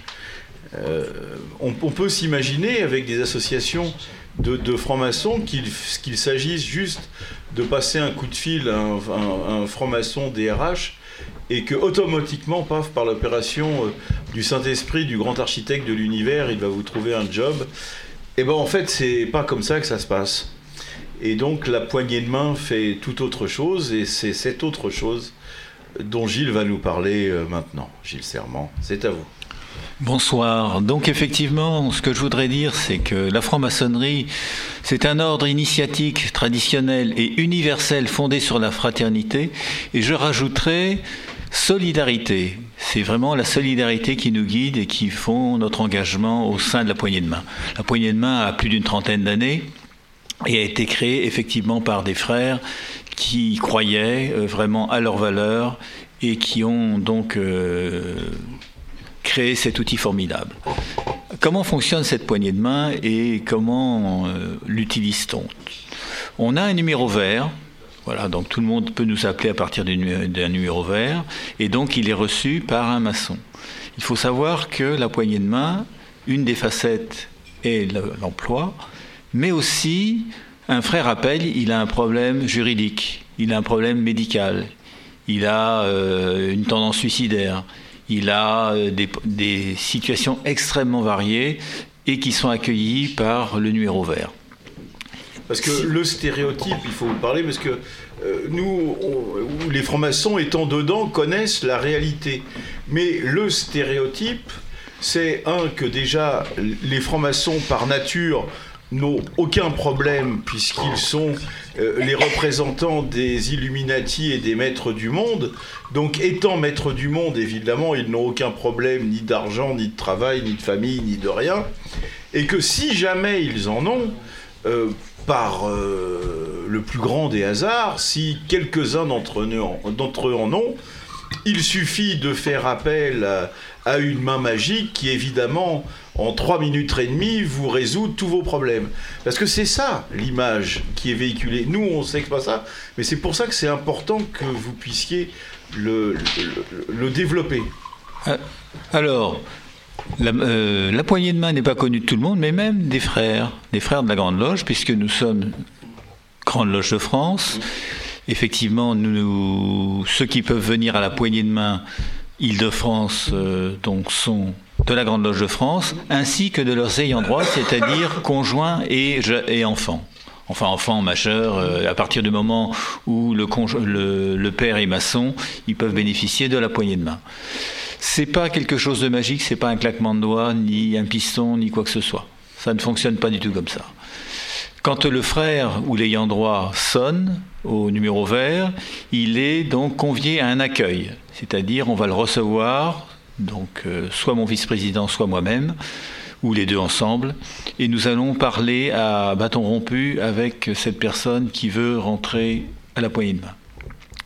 Si elle est d'accord avec le processus, parce qu'on explique exactement comment nous fonctionnons, à ce moment-là, nous partons du principe que nous ne donnons pas du poisson à pêcher, mais nous apprenons à pêcher comme Confucius l'enseignait.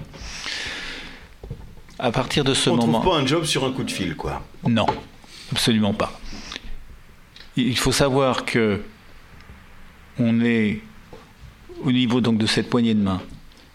Après le premier entretien, il y a ce qu'on appelle une réunion d'intégration. Cette réunion d'intégration regroupe tous ceux qui, sont, qui ont téléphoné à la poignée de main pour avoir un LM d'emploi et qui donc veulent rejoindre euh, la méthode poignée de main. Qu'est-ce que c'est que cette méthode? On a effectivement exploré tout- toutes nos valeurs, dont la plus fondamentale, le fameux connais-toi toi-même. Et le connais-toi toi-même au travail, ce qui est quand même un travail assez long en soi à faire. Les personnes qui nous arrivent, il y en a qui évidemment... L'idéal, c'est que celui qui se retrouve au chômage vienne nous voir tout de suite. Et ça, c'est rare. En général, ils pensent, euh, on pense que l'on va s'en sortir, on pense que ça va aller très très vite, et puis en fin de compte, le temps passe, et au bout de deux ans, trois ans, ben, on arrive à la poignée de main parce que c'est le dernier recours. Donc, le frère qui arrive est complètement démoli.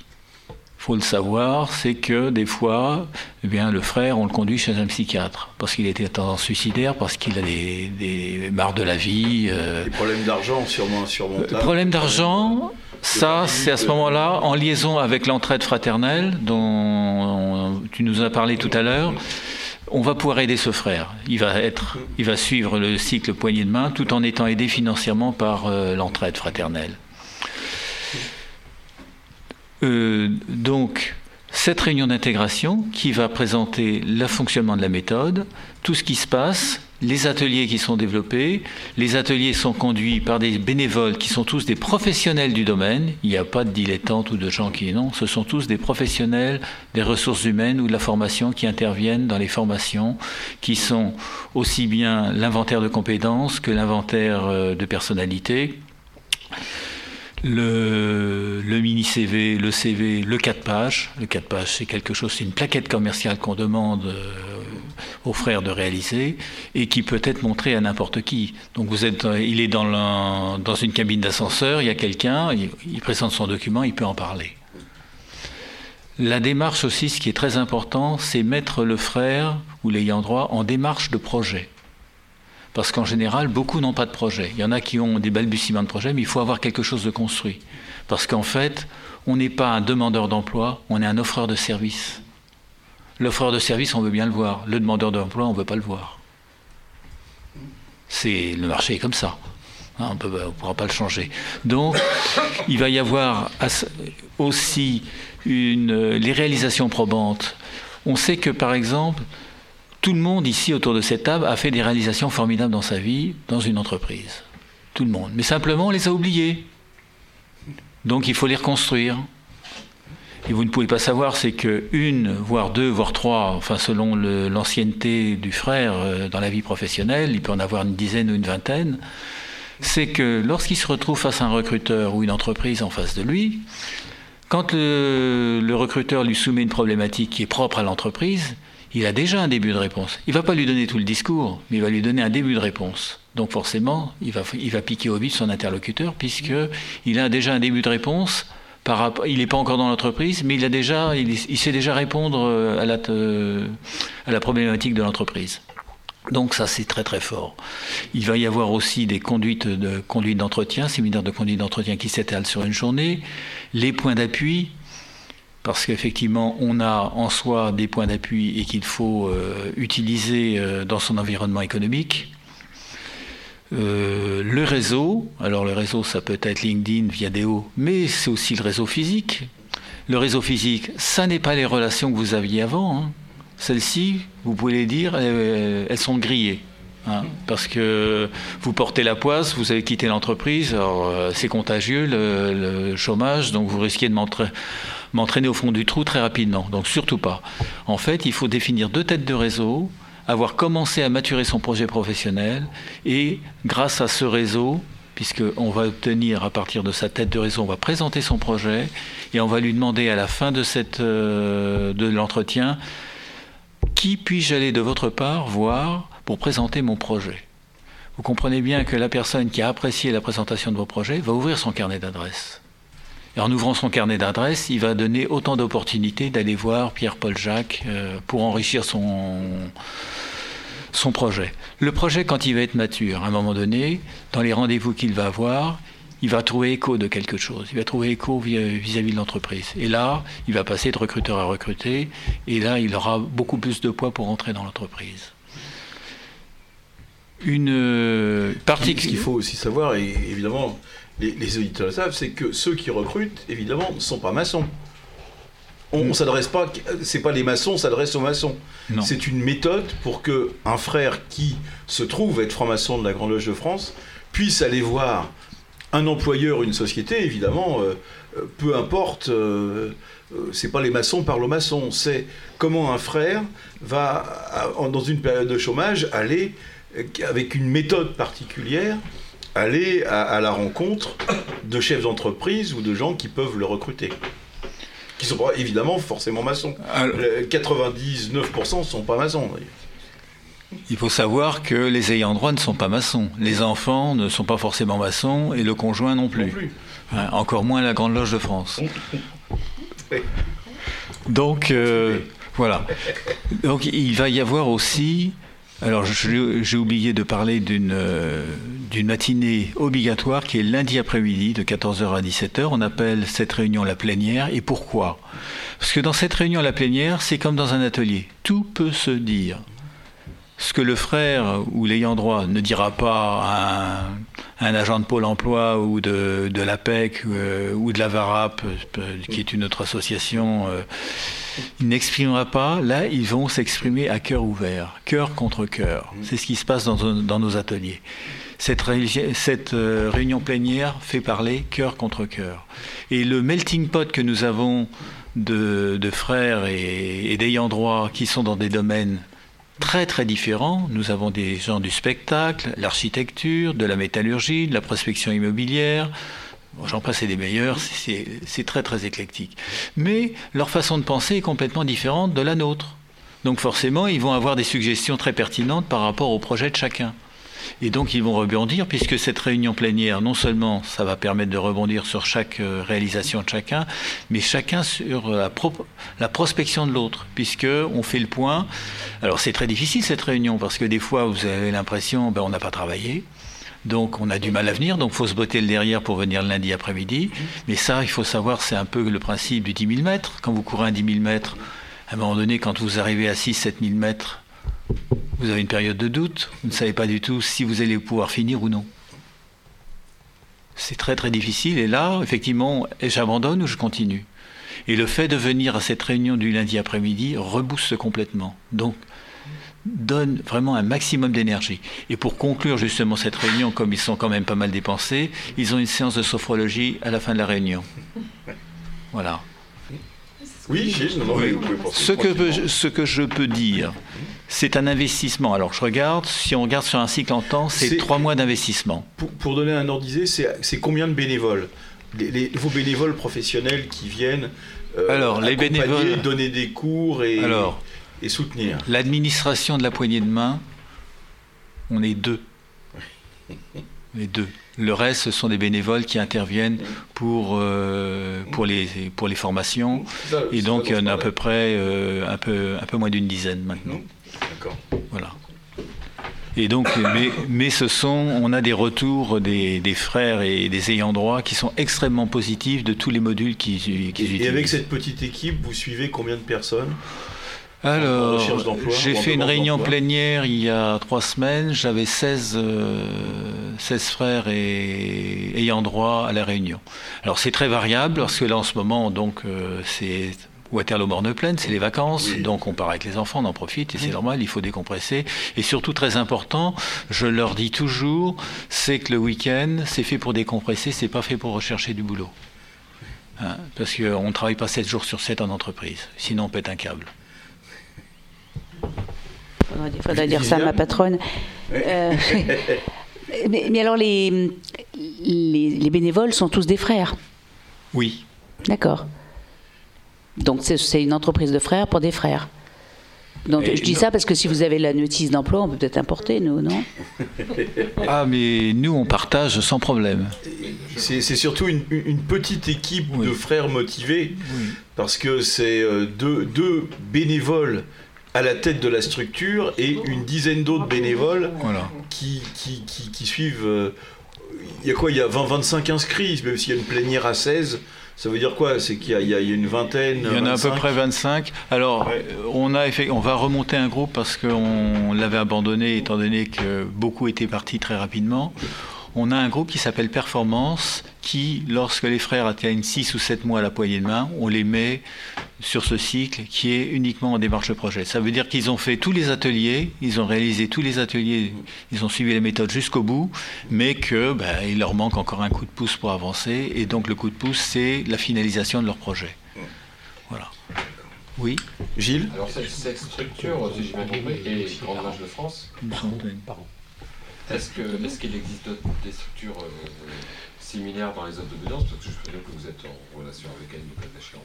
Et euh, est-ce qu'il y a des rencontres entre ces différentes structures? Alors, on, on travaille à travers les FNAS. Je rencontre, alors, les FNAS, c'est la Fédération nationale des associations de solidarité emploi, les ASE, Associations de solidarité emploi, où nous, nous sommes euh, en observateur. On n'a pas, parce qu'effectivement, euh, les problématiques des autres poignées que, de main que l'on a euh, en France, sont limitées. Donc nous, nous sommes congrès régional, euh, congrès Île-de-France, Outre-mer, Orient, pour l'Île-de-France.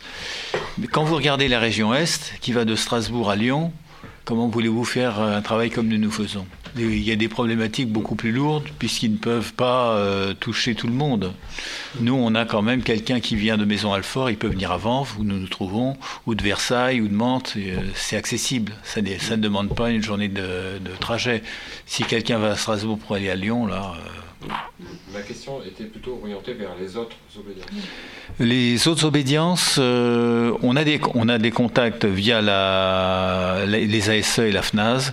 Sinon, et puis on, a des Grand contacts Orient a aussi. une structure similaire, la GLNF aussi. Oui. Alors ils ont des structures comme la SERAF et puis. euh, La fondation surtout. voilà. Ils ont la fondation. Voilà. Pardon, au, au Grand Orient de France, ils ont la fondation. La fondation Oui. du Grand Orient de France, qui est une structure de, de solidarité aussi. Je ne sais pas si elle fait comme. Euh, L'emploi, c'est la SERAF et ils sont une deuxième association qui est à Boussy-Saint-Antoine. Je cherche le nom. euh, ils sont, il y a deux associations que pour euh, l'Île-de-France, pour le Grand Orient de France. Euh, nous, on a développé cette méthode parce qu'on a vu la- l'action de succès qu'elle avait. Et, on le perfectionne et on, demande aux participants de savoir, de noter, de savoir si la, formation est pertinente ou non. Et on a des retours extrêmement positifs. Il faut savoir aussi que quand euh, nous avons des personnes qui ont- sont en emploi depuis très très longtemps, c'est-à-dire ceux qui ont 23, 25, 30 ans d'entreprise, la problématique est complètement différente que d'un jeune qui arrive avec 5 ans ou 6 ans dans, euh, de carrière derrière lui, ou euh, quelqu'un qui a, qui a une mobilité beaucoup plus grande. Quelqu'un qui, au bout de 23 ans, bouge de l'entreprise est complètement perdu. On a eu le cas avec, euh, je citerai ce cas d'une ayant droit, qui effectivement a subi le module complet. On lui a demandé 3 mois d'investissement, elle a fait tous les modules, elle a fait le travail qui était demandé.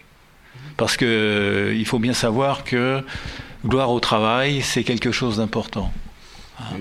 Et si- ce, si le travail, Voilà, une femme d'un frère. Ah, d'accord. hein, si, le, si le travail est fait, donc euh, je cite ce cas parce qu'effectivement il est magnifique. La personne, euh, donc 23 ans, ça faisait deux ans qu'elle était au chômage et complètement découragée. Et donc, au bout de trois mois, elle a retrouvé. Elle a fait tous les modules, elle a fait exactement toutes les formations, tout, le travail qui lui était demandé. Donc elle s'est fait embaucher et après elle nous a déclaré écoutez, si je n'avais jamais connu la si je n'avais pas connu la poignée de main, jamais je n'aurais retrouvé du travail. C'est terrible hein, d'entendre ça. C'était jamais je n'aurais retrouvé du travail. Parce qu'effectivement, euh, dans le les enseignements, enfin donc les, les travaux que nous demandons, nous, a- nous sommes toujours sur cette démarche de projet qui est vitale.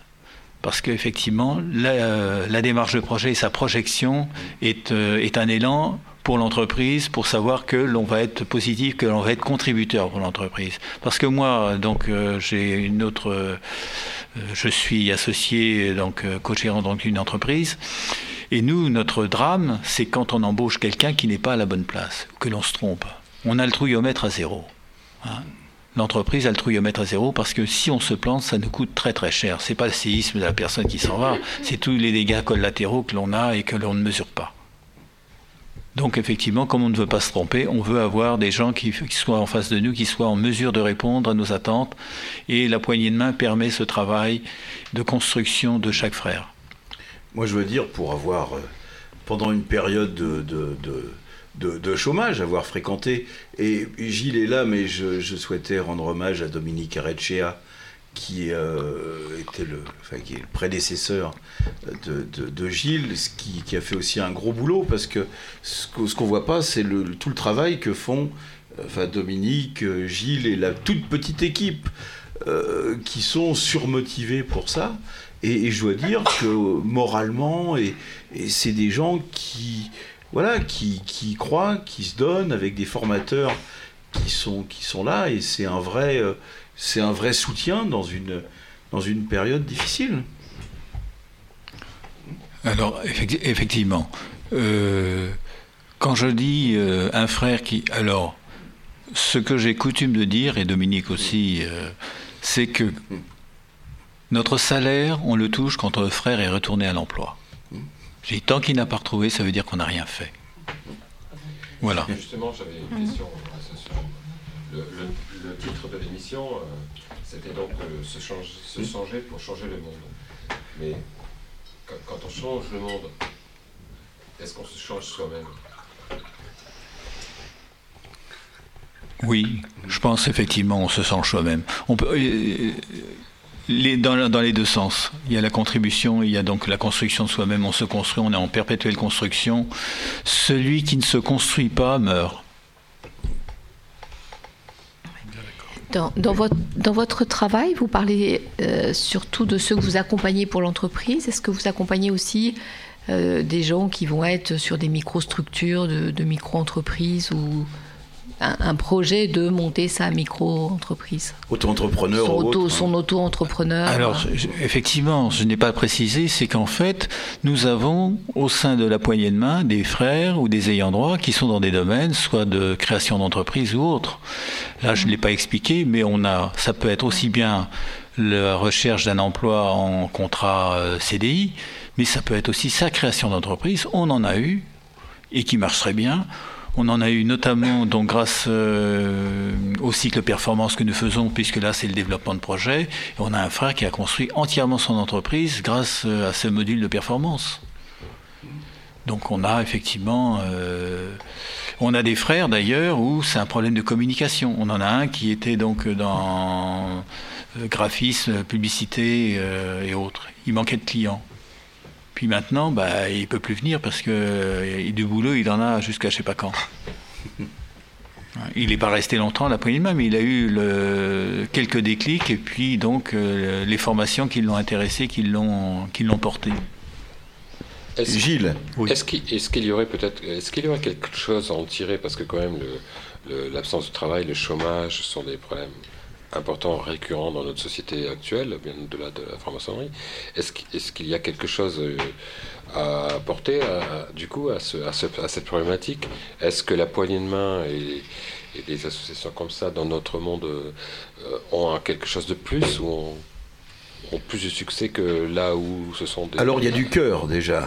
Est-ce qu'il y a et de la fraternité. Non mais je dis ça euh, parce que Gilles, Gilles est de l'autre côté. Moi j'ai été. De toute façon il y a deux Gilles. Là.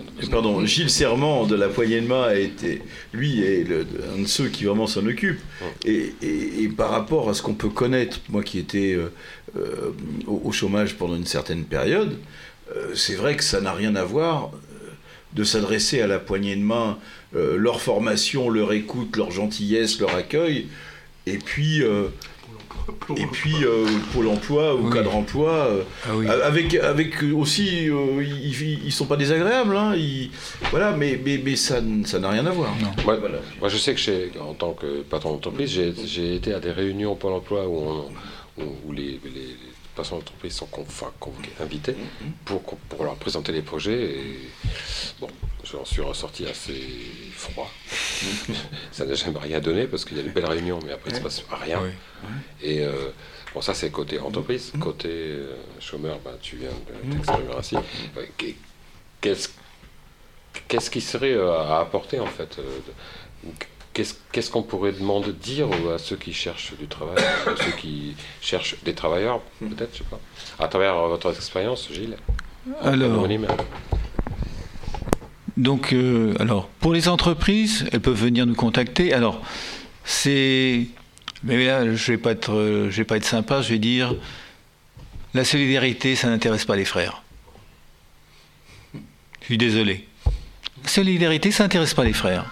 On regarde quand il y a des offres et autres, les entreprises ont des besoins, même au niveau de, de notre obédience. hein. Quand ils embauchent quelqu'un, ils viennent pas frapper à la poignée de main pour dire vous n'auriez pas quelqu'un dans ce domaine qui serait compétent? Non, pas du tout. On fait autre chose. On va recruter je ne sais qui, mais on ne vient pas consulter la poignée de main. Alors, si la grande loge, notre obédience ne le fait pas, vous pensez bien que les chefs d'entreprise ne vont pas le faire dans les loges. Alors, j'apporte un bémol. J'apporte un bémol parce que là, on a fait une opération en demandant des référents par loge. La première fois, parce que chaque fois, on a fait des demandes qui devaient être lues en loge et on n'avait aucun retour. On n'avait rien. Si, mais ça, marche très bien. On, on dit voilà, on a un courrier de la poignée de main. Pour ceux qui sont intéressés, c'est sur le plateau du frère secrétaire. Ça dure 4 secondes et demie et on passe à autre chose. C'est-à-dire euh, euh, entre rien et pas grand-chose. Oui, et puis c'est comme ça que j'ai visité une loge, justement, la lettre n'a pas été lue. Et donc à la fin de la tenue, je me suis annoncé Gilles Serment de la poignée de main. Et donc j'ai décrit ce que faisait la poignée de main. Et puis le Véné, à un moment donné, il n'était pas sous son bureau, mais presque. Mais par contre, ce qui est grave, c'est qu'il y avait deux frères qui, étaient, euh, qui ne connaissaient pas la poignée de main et qui sont venus parce qu'ils étaient depuis plusieurs mois au chômage. Ça, c'est grave.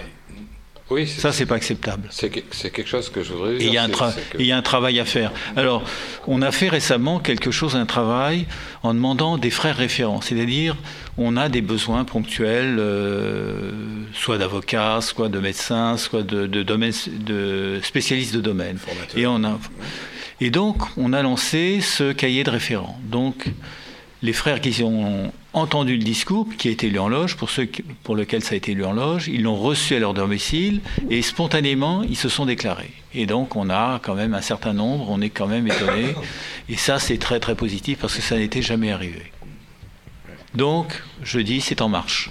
Je pense que je qu'il y a quelque chose y a, quelque chose à faire au, au niveau de la com pour ce genre de truc parce que c'est vrai que la poignée de main, à part euh, une fois par an quand tu passes et on, on te gratifie d'un tronc de la veuve.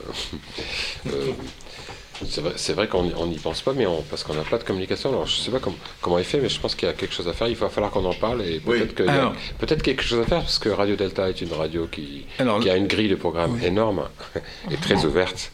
Il y a peut-être quelque chose à faire. On en Oui. parlera après l'émission. Alors, on, on- on a, tiens, Gilles, il y a une question ou une, euh, on va nous dire, ou un, un- un mot d'un auditeur Hmm. que Gilles va pouvoir nous lire. Ah, une question d'un auditeur d'un d'un auditeur présent dans la salle, d'ailleurs, qui dit pour avoir été député, donc député, c'est ce- celui qui est Représente sa le loge représente de la- le représentant de la loge à- au, convent. c'est-à-dire au Parlement des loges, hein, puisque les, les obédiences maçonniques sont généralement démocratiques, ou du moins sur les 30 premiers degrés. Donc, les séances consacrées au rapport des associations de solidarité sont désertes. Pourquoi?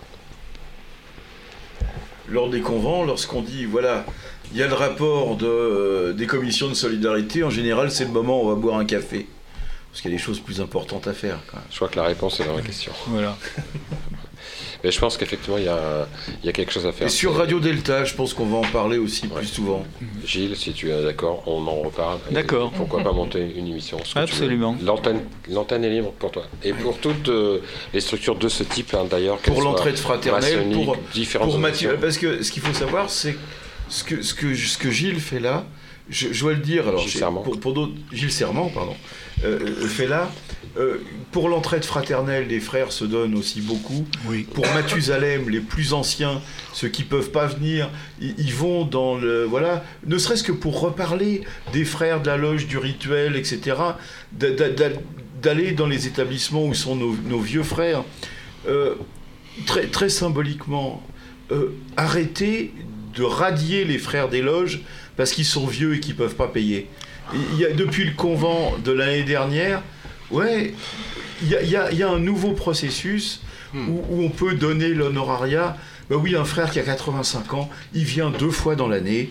Et ben deux fois, il met son costume, son, son petit nœud papillon, son truc, il vient et on va pas le jeter parce qu'il peut venir qu'une fois par an.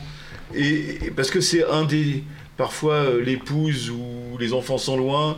euh, l'épouse, malheureusement, parfois est partie. Et donc, le frère, il a un lien de, de fraternité. C'est le lien avec sa loge.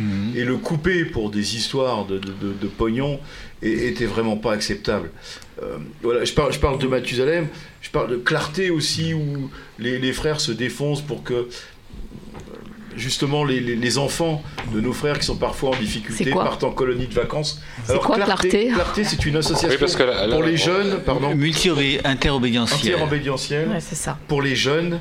Pour, qui, qui font des colonies de vacances, alors ça peut être du, du camp scout au, au- comment dire, au truc de ski ou au, ou au séjour de, de- de- de- de vacances. C'est pour les jeunes. Mathusalem, c'est pour les vieux. Clarté, c'est pour les enfants et les ados. Gilles, pardon, Gilles, à la technique. Non? Si? Oui, je voulais, je voulais dire, dire un truc pour nos auditrices et nos auditeurs, c'est que euh, vous avez peut-être l'impression qu'on est en train de parler entre nous pour nous, mais en fait non. Euh, parce que la, la franc-maçonnerie a toujours été, euh, que- en le, même le voulant ou non, un, un- un laboratoire. Un laboratoire de la relation humaine. Et moi, je sais, pour avoir, par exemple, travaillé beaucoup avec l'environnement mutualiste, enfin les mutuelles de Niort, c'est-à-dire pas les mutuelles euh, quar- loi 45, mais les mutuelles de Niort, qui, qui ont été fondées par des francs-maçons et qui ont décidé un jour de mettre en commun des moyens pour, euh, ben, pour pallier les, les déficiences euh, du marché. Euh, la, la maçonnerie, c'est quelque chose comme ça. Lors- Lorsqu'on fait ça chez nous, francs-maçons, pour, pour nous, parce que pour, pour nos broches, ainsi de suite, on, on fait œuvre de laboratoire et on essaie de se secouer, le, de, se, de se secouer le quoi Le cocotier. Le cocotier, voilà. Le cocotier. Et, et je, et je- je pense que à l'heure actuelle, ce mouvement mutualiste, par exemple, qui avait été monté à Niort et quelques, ailleurs pour la bagnole, pour des trucs comme ça, est, est complètement tombé, tombé en désuétude. C'est-à-dire que cet esprit, en fait, de partage, de regroupement de compétences au bénéfice de tous, est tombé. Et je pense qu'il serait gravement temps que tout ceci soit remis en œuvre. Ça se passe aux États-Unis parce qu'aux États-Unis, euh, il y a tellement rien qui est fait au niveau étatique que les, les mutuelles et les, les maçons d'ailleurs euh, pallient un certain nombre de graves, graves déficiences de la santé et ainsi de suite. Mais en France, Bah, si on est un Europe noir pauvre aux États-Unis, tout, tout ce genre de problématiques de, de chômage, d'absence de travail, de réflexion, ainsi de suite, qui, qui, qui d'après ce que je comprends, Gilles, fonctionne correctement chez nous, pourrait être tout à fait transporté à l'extérieur, Absolument. si est que, les, que, tout le monde voulait se, re- se, de- remonter, Se remonter les manches. Voilà. C'était euh, ma minute énervée. Alors, au niveau, de la- au, au niveau de, des poignées de main, il y a des poignées de main en région. hein. donc, dans le sud-ouest, euh, sur Marseille, sur la Bretagne, donc il y a, et notamment, mais qui ne s'appelle pas euh, sur euh, nord donc, euh, de la France, qui ne s'appelle pas poignée de main, mais c'est pareil, c'est ça n'a pas d'importance. Il y a- euh, une, euh, aussi, j'ai oublié le- l'orphelinat maçonnique. On a oublié, donc c'est important d'en parler. Et je parlerai donc de la dernière euh, activité de la poignée de main. Je vous ai parlé de l'emploi. Donc effectivement, pour les frères qui ont des difficultés de santé et autres, trouver donc le bon thérapeute, le bon avocat, le bon administrateur et autres. Donc, et donc la dernière chose, c'est notre frère Dominique Areccia s'est rendu compte qu'auprès des frères, il payait une complémentaire santé très très chère pour nos frères âgés. Quand je dis très cher, c'est-à-dire vous payez 200, 300, 400 euros par mois pour un service qui est nul. C'est-à-dire le service n'est pas là. Donc il a enquêté, il a monté un dossier de prospection pour savoir qu'est-ce que l'on pouvait avoir. Et cette complémentaire de santé, eh bien, vous regardez, euh, vous, vous gagnez, euh, je dirais, donc 2, 3 capis par an. Euh, au minimum, vous divisez par deux votre, votre cotisation par mensuelle. Actuellement, je te- de mémoire, je peux citer d'ailleurs, en plus, on a une particularité, c'est que tout augmente sauf euh, la complémentaire santé de la poignée de main qui baisse. On était à 80 euros l'année dernière, on est à 72 cette année. 72 euros par mois. Par mois pour, pour, l'Île-de-France, complémentaire santé. pour avoir une complémentaire santé. Donc c'est une, c'est une mutuelle maçonnique, c'est ça? Ah non, c'est pas une mutuelle maçonnique. euh, je vais pas faire de la publicité, mais euh, c'est donc euh, Groupama. là, il fallait une compagnie d'assurance qui ait les reins solides. Ils ont accepté de nous de suivre Dominique dans cette aventure, et donc il y a un contrat de groupe qui a été négocié entre Poignée de Main Île-de-France et Groupama. Donc ce qui fait que tous les frères de la Grande Loge de France qui sont sur l'île de France peuvent bénéficier de ce contrat. Ceux qui sont en dehors de la région Île-de-France, pour des problèmes donc de contrat, contractuels, puisque nous ne couvrons que l'île de France, sont tenus de payer une cotisation forfaitaire à la grande Loge- à la- au Congrès Île-de-France, enfin à la poignée de main Île-de-France, pour pouvoir bénéficier de, du contrat groupe. complémentaire. De cette complémentaire. Mais donc, tu, tu disais tout à l'heure que des frères âgés payaient des contrats très chers, mais ils ne sont pas dans le cadre de la poignée de main, là. Non, Ah, c'est non. de la Grande Loge. C'est un frère de la Grande Loge, donc il a 90 ans, il veut souscrire euh, une police euh, donc, euh, de- Complémentaire. complémentaire santé, il peut très bien, alors qu'en fait la compagnie d'assurance à 75 ans le met dehors. C'est c'est une activité euh, de la poignée de main qui est en dehors de ce que tu Alors, c'est un contrat qui a été souscrit en fait, un contrat de groupe. Mais c'est c'est autre chose que le- le- l'aide au. Oui, c'est l'aide- Oui, oui, c'est une autre, c'est une autre aide, c'est-à-dire que c'est dans le- dans l'esprit altruisme, fraternité. On a eu effectivement, euh, on s'est rendu compte que des frères ne pouvaient pas payer de, de complémentaire santé à cause du coût. On leur donnait un coût astronomique, donc ils ne pouvaient pas. Donc ça voulait dire qu'ils avaient un risque santé qui n'était pas acceptable. Donc à partir du moment où on pouvait trouver une solution, et on a effectivement, euh, on l'a, enfin. Notre frère Dominique, euh, qu'il en soit remercié, a œuvré euh, dans ce sens. Ça, va dans le sens de ce que j'ai dit tout à l'heure. Lorsque les mutuelles ont été créées euh, à Niort et ainsi de suite, c'était dans l'idée de partager en fait des frais pour, et, pour partager le prix. Il y a bien longtemps que ça a disparu. Maintenant, tout ce qui est- les mutuelles ne sont, sont plus de mutuelles que par le nom. Je sont signale que les quatre premières loges de loge- et qui, et qui font de l'argent de- dessus. Et, et donc, un, un vieux, ça coûte beaucoup plus cher qu'un jeune. Et donc, les cotisations sont de plus en plus chères. Voilà. Et c'est ce qui- c'est proprement Ça, ça coûte scandaleux. plus cher, mais moins longtemps. Non, non, ce qui est faux, ce qui est faux, parce qu'en général, vous regardez, la plupart des frères, dès qu'ils ont une, grosse, une, grande, une grave maladie, sont pris à 100%. Donc ça veut dire qu'en fait, elles font leur beurre, elles font leur chou gras parce qu'elles vont vendre un service en sachant que le, euh, que la- que le client, il, il est pris à 100%. S'il est pris à 100%, la mutuelle elle a un risque financier de zéro.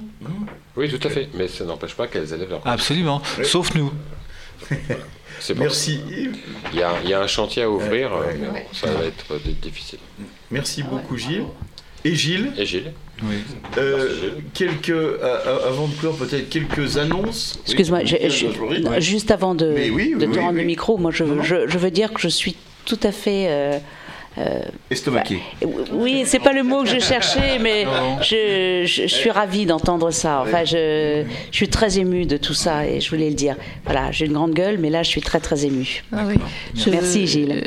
Je, je partage euh, complètement avec Viviane et moi je suis enfin, vraiment étonnée de ce que vous arrivez à faire euh, chez, chez vous.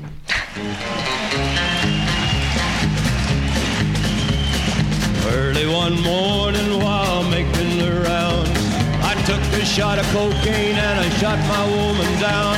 I went right home and I went to bed. I stuck at 1144 beneath my head. Got up next morning and I grabbed that gun. Took a shot of cocaine and away I run. Made a good run, but I run too slow. They overtook me down in Juarez, Mexico. Joints, taking the pill. And walked the sheriff from Jericho Hill. He said, Willie Lee, your name is not Jack Brown. You're the dirty hack that shot your woman down. Said, yes, oh yes, my name is Willie Lee. If you've got a warrant, just to read it to me. Shot her down because she made me slow. I thought I was her daddy, but she had five more. I was arrested, I was dressed in black. They put me on a train and they took me back.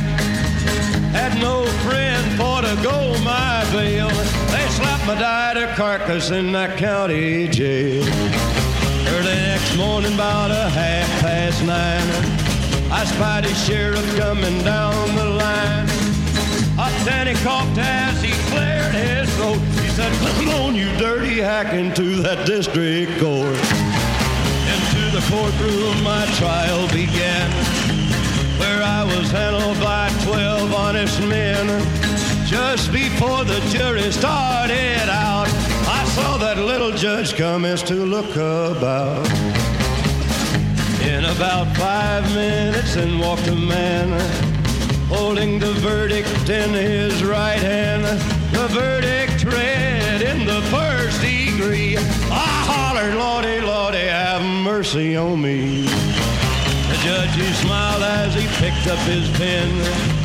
99 years in the Folsom pen.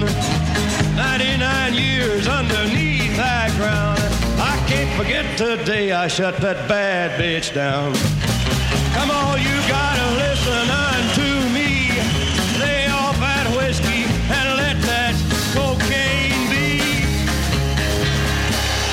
Dernière partie de notre, euh, de notre émission. Les annonces, les événements, euh, et puis euh, les revues et un livre ce soir que je vous présenterai. Alors les événements pour aller, pour aller assez vite. Alors demain, alors euh, oui, il- est à peine temps, mais c'est bien.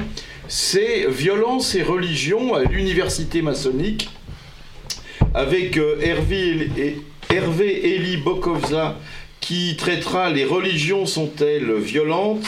Et Alain Noël Dubar, ancien grand maître de la Grande Loge de France, qui euh, traitera Vérité religieuse et violence, l'apport de la franc-maçonnerie. Ça se passe à la Grande Loge à 10h précises, 8 rue Puteaux, et on essaye de venir vers 9h45, euh, le président étant euh, Jean-Michel Dardour. Euh, ah, dimanche, ça, euh, ça sera à n'en pas douter super. Donc le dimanche 28 avril à 15h, Harry Potter chez les francs-maçons, toujours à la Grande Loge de France. Alors vous serez à Poudlard.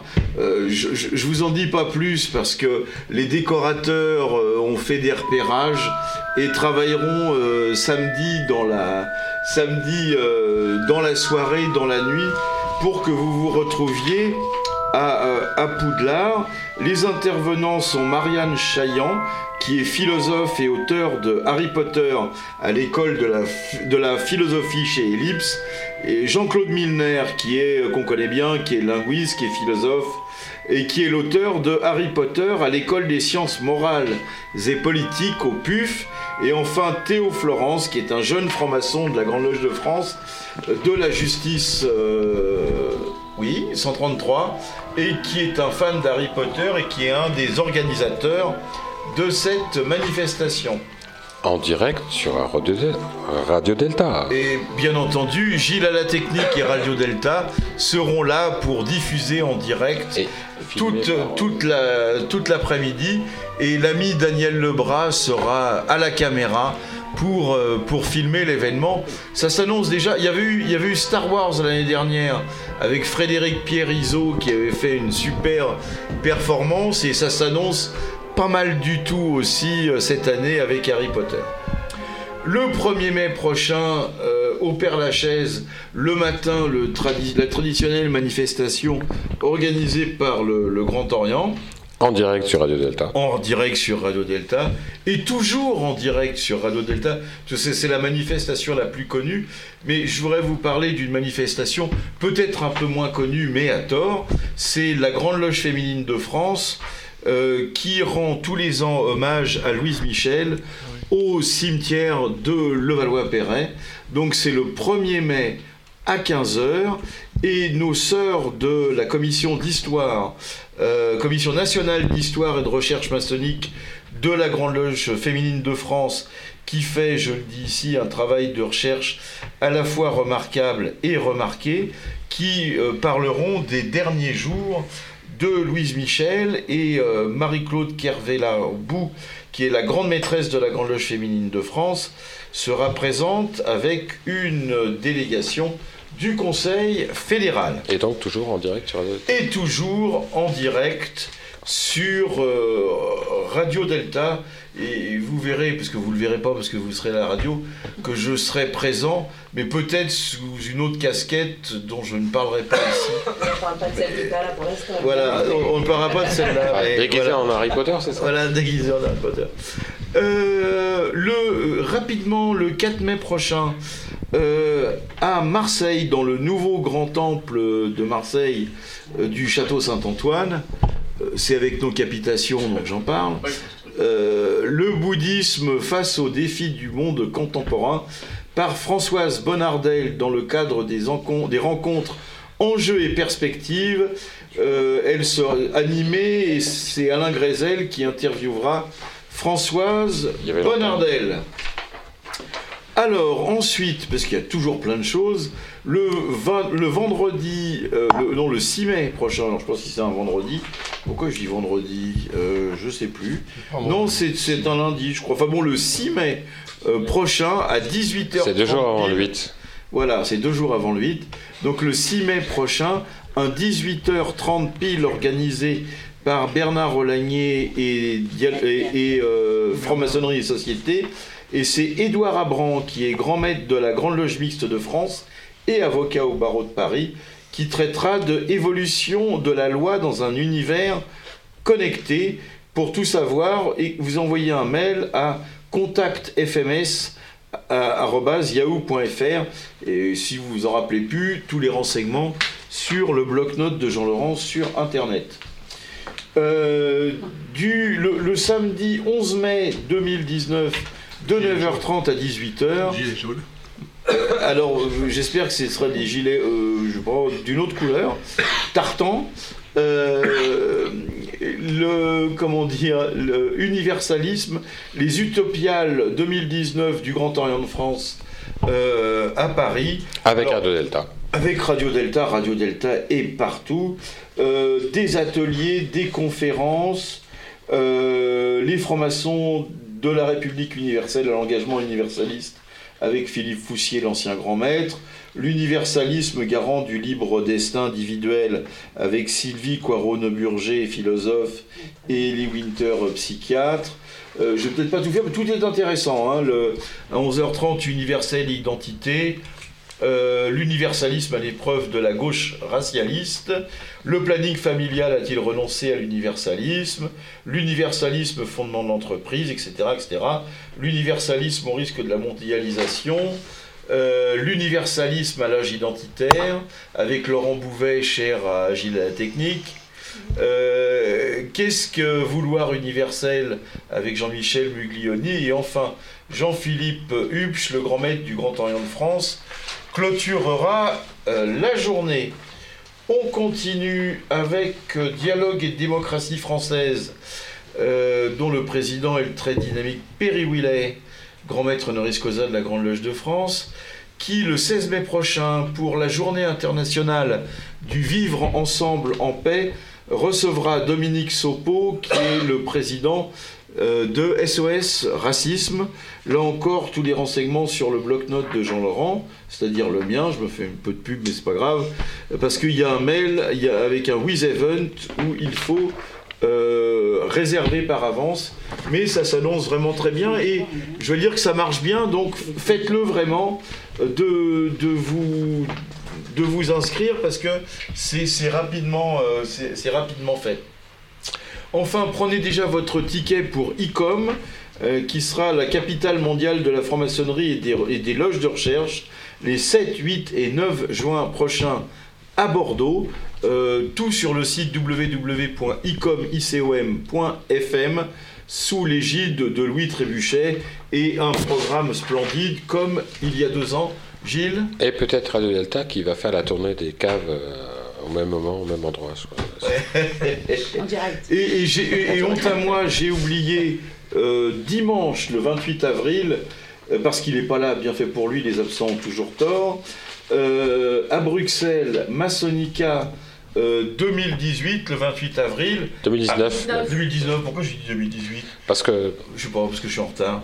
Euh, avec Philippe Benamou qui donnera, euh, qui donnera une conférence, je Oui, crois. tout à fait. Il- Dédicace et conférence. Et Ra- Radio Delta sera également là parce que je viens de avoir un petit message comme quoi deux colonnes à la une sera présente à Bassonica.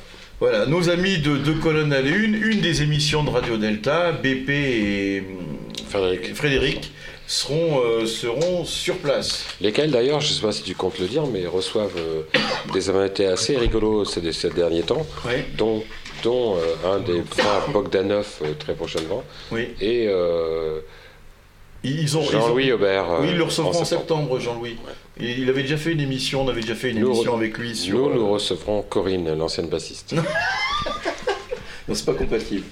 Euh, alors, je, vous rappelle toujours, je vous rappelle toujours que sur Helloasso, il y a euh, notre crowdfunding pour soutenir euh, Radio Delta. Donc nous comptons sur vous. Donnez, faites un don pour votre radio préférée. Euh, nous avons euh, tous les détails sur la page Facebook, sur le groupe franc-maçonnerie de Facebook, enfin un peu Et partout. sur, euh, et, sur, le site de Radio Delta, évidemment, c'est le plus simple. Euh, deltaradio.fr. Avant de nous séparer, puisque c'est euh, euh, certes un petit peu long, mais je voulais vous parler de deux revues et d'un livre. Euh, la revue de la Grande Loge de France, Point de vue initiatique, qui traite ce mois-ci de mort et renaissance initiatique, avec des articles qui sont vraiment très intéressants. Bon, je ne vais, pas- vous le, je, vais pas vous les dire tous, mais vraiment, c'est un, un super numéro de point de vue initiatique que je vous suggère de, de vous procurer. Je veux également vous parler euh, du dernier numéro des cahiers euh, Villard de Honnecourt de la Grande Loge nationale française, la GLNF, qui s'appelle L'esprit des landmarks, donc les, limites ou les bornes. Et euh, il y a notamment un article de Jean-Pierre Rollet, qui est euh, l'actuel euh, grand maître de la Grande Loge nationale française, qui a, succédé à Jean-Pierre Servel. Vous trouvez des articles de Jean-François Blondel, de Lucien Millot, de David Taillade. Et euh, je souhaite aussi euh, plein succès à Thierry Zarcone qui a pris euh, la direction de la loge de recherche Villard de Honnecourt de la Grande Loge nationale française. Thierry Zarcone, dont vous avez certainement lu les ouvrages qui font autorité sur la franc-maçonnerie et l'islam, entre autres. Et enfin, pour, avant, de, avant de nous quitter, je pense que Daniel va pouvoir euh, zoomer sur euh, un livre qui vient de sortir, qui s'appelle Verbe au pluriel deux fois F-O-I, Verbe deux fois, de Bernard Lebeau. Je crois qu'il est pas très loin. euh, il, il- il est, il est parmi nous ce soir. Verbe deux fois, essayer de transmettre aux éditions LC. Ça vient de paraître. Donc il y a des verbes, je vous les donne, hein, abaisser, abjurer, adorer, béatifier, bénir, blasphémer, ça va être bien ça, blasphémer, comparer, confesser, confirmer. Juste trois, trois mots, euh, trois mots, enfin trois mots, je, je- je lis un, quart de, un, un quart de paragraphe sur, parce que j'aime bien évangéliser. C'est beau Ah, évangéliser. Évangéliser, c'est porter la bonne nouvelle. Terme ecclésiastique qui devrait donc être réservé aux religions chrétiennes s'appropriant le Nouveau Testament. L'usage de ce verbe s'est répandu à toutes les tentatives de communication de la foi. La foi est contagieuse, elle se transmet. Comme beaucoup de maladies infectieuses, comme la tuberculose ou la peste, cette transmission s'est d'abord effectuée par voie orale. Elle s'en est tenue là pour les religions disparues. Elle a su s'adapter au progrès de la communication pour celles qui perdurent. Et puis si vous, voulez savoir la suite, eh ben, je vous invite à acheter Verbe de foi de Bernard Lebeau, Essayez de transmettre, édition LC. Mon cher Gilles, as-tu une annonce à faire Et oui. Et oui Tout d'abord, le thème de la prochaine émission des Pierres Brutes, les petits jeunes de Radio Delta, Yes. que vous appréciez particulièrement. Ils vont bien bientôt faire autant d'audience que nous, il va falloir surveiller ça de près. Donc le proche- la prochaine euh, émission sera consacrée à du dessin à l'animé, du dessin à l'animé en fait. Ça va être très intéressant. La der- dernière a été passionnante sur le son, la musique. et Là, ce sera du dessin animé avec manga, tout un tas de choses comme ça, et un peu de, un peu de dessinateur maçonnique que, que les Pierres Brutes aiment particulièrement. Est-ce que nous avons pensé à notre ami Didier qu'on va... Ah, ils y pensent fort, euh, mais on ne peut pas tout dire. Non, on ne dira rien. Et puis quand même, euh, il y a une nouvelle émission donc, que- dont, dont nous avons parlé sur, euh, sur la page Facebook euh, de Radio Delta. Ça s'appelle euh, Conversation autour d'un thé au safran. Et ça, je vous promets qu'elle va être mise en ligne. Elle- Conversation. Conversation autour d'un thé au safran. Oui, il y a Ah, François qui, qui n'entend pas. C'est-à-dire que Gilles a une Conversation. prononciation personnelle. Conversation autour d'un thé au safran. Et, alors c'est une nouvelle émission. Euh, on en a enregistré deux là, donc avec Frédéric Frédéric qui est un- Pierrizot, ouais. qui était un L'ami Frédéric que- Pierre. voilà, mais qui a quelques soucis euh, actuellement. Et donc la les deux premières étaient euh, enregistrées le 18 avril dernier, un jeudi après-midi, dans un restaurant perse. C'était top. Donc euh, c'est conversation. On branche le micro et c'est parti. Voilà, ça va être top. Avec Frédéric Pierrizot et pour relancer les balles, Doc Raymond. Et puis il y avait Jean-François Le Pèlerin et puis euh, Gilles La Technique. C'est moi. Et, donc nous, nous avons d'ailleurs choisi, nous- le, nous le donnerons euh, euh, à chaque émission, pour, pour celui qui dit qui vient et qui ne vient pas, nous lui nous, Décernant nous- le nous Patrick décernons Vidal le d'honneur. Patrick Vidal d'honneur. Et donc le Patrick Vidal d'honneur de, cette- de l'émission de ce jour est décerné à Doc À Doc Raymond, Raymond. pour sa non-présence ce soir parmi nous. Alors qu'il devait venir, voilà. Qui sera taxé d'une euh, cotisation sur Assos. Ah, tout à fait. Il va prendre cher sur Eloasso. Merci beaucoup à toutes et à tous de- d'avoir passé euh, cette soirée en, en notre compagnie. Et, et donc à très bientôt pour la prochaine émission de 1, 2, 3 Soleil sur Et- Radio Delta. Et pour terminer, je vais vous mettre Et un petit le, morceau de musique. euh, le, le- le gé- le générique en fait de l'émission euh, Théo Safran. Let's petit- Et puis un peu de musique après. Let's go. Ciao. qui rayonne entre les oreilles.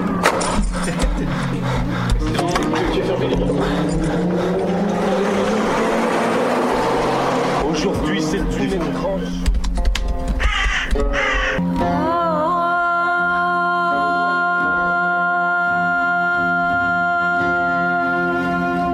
Radio Delta, conversation autour d'un thé au safran. Émission numéro 1 du 18 avril 2019 avec Frédéric Birizot, Doc Raymond, Jean-François Le Pèlerin et Gilles à Technique. Deuxième partie de l'émission.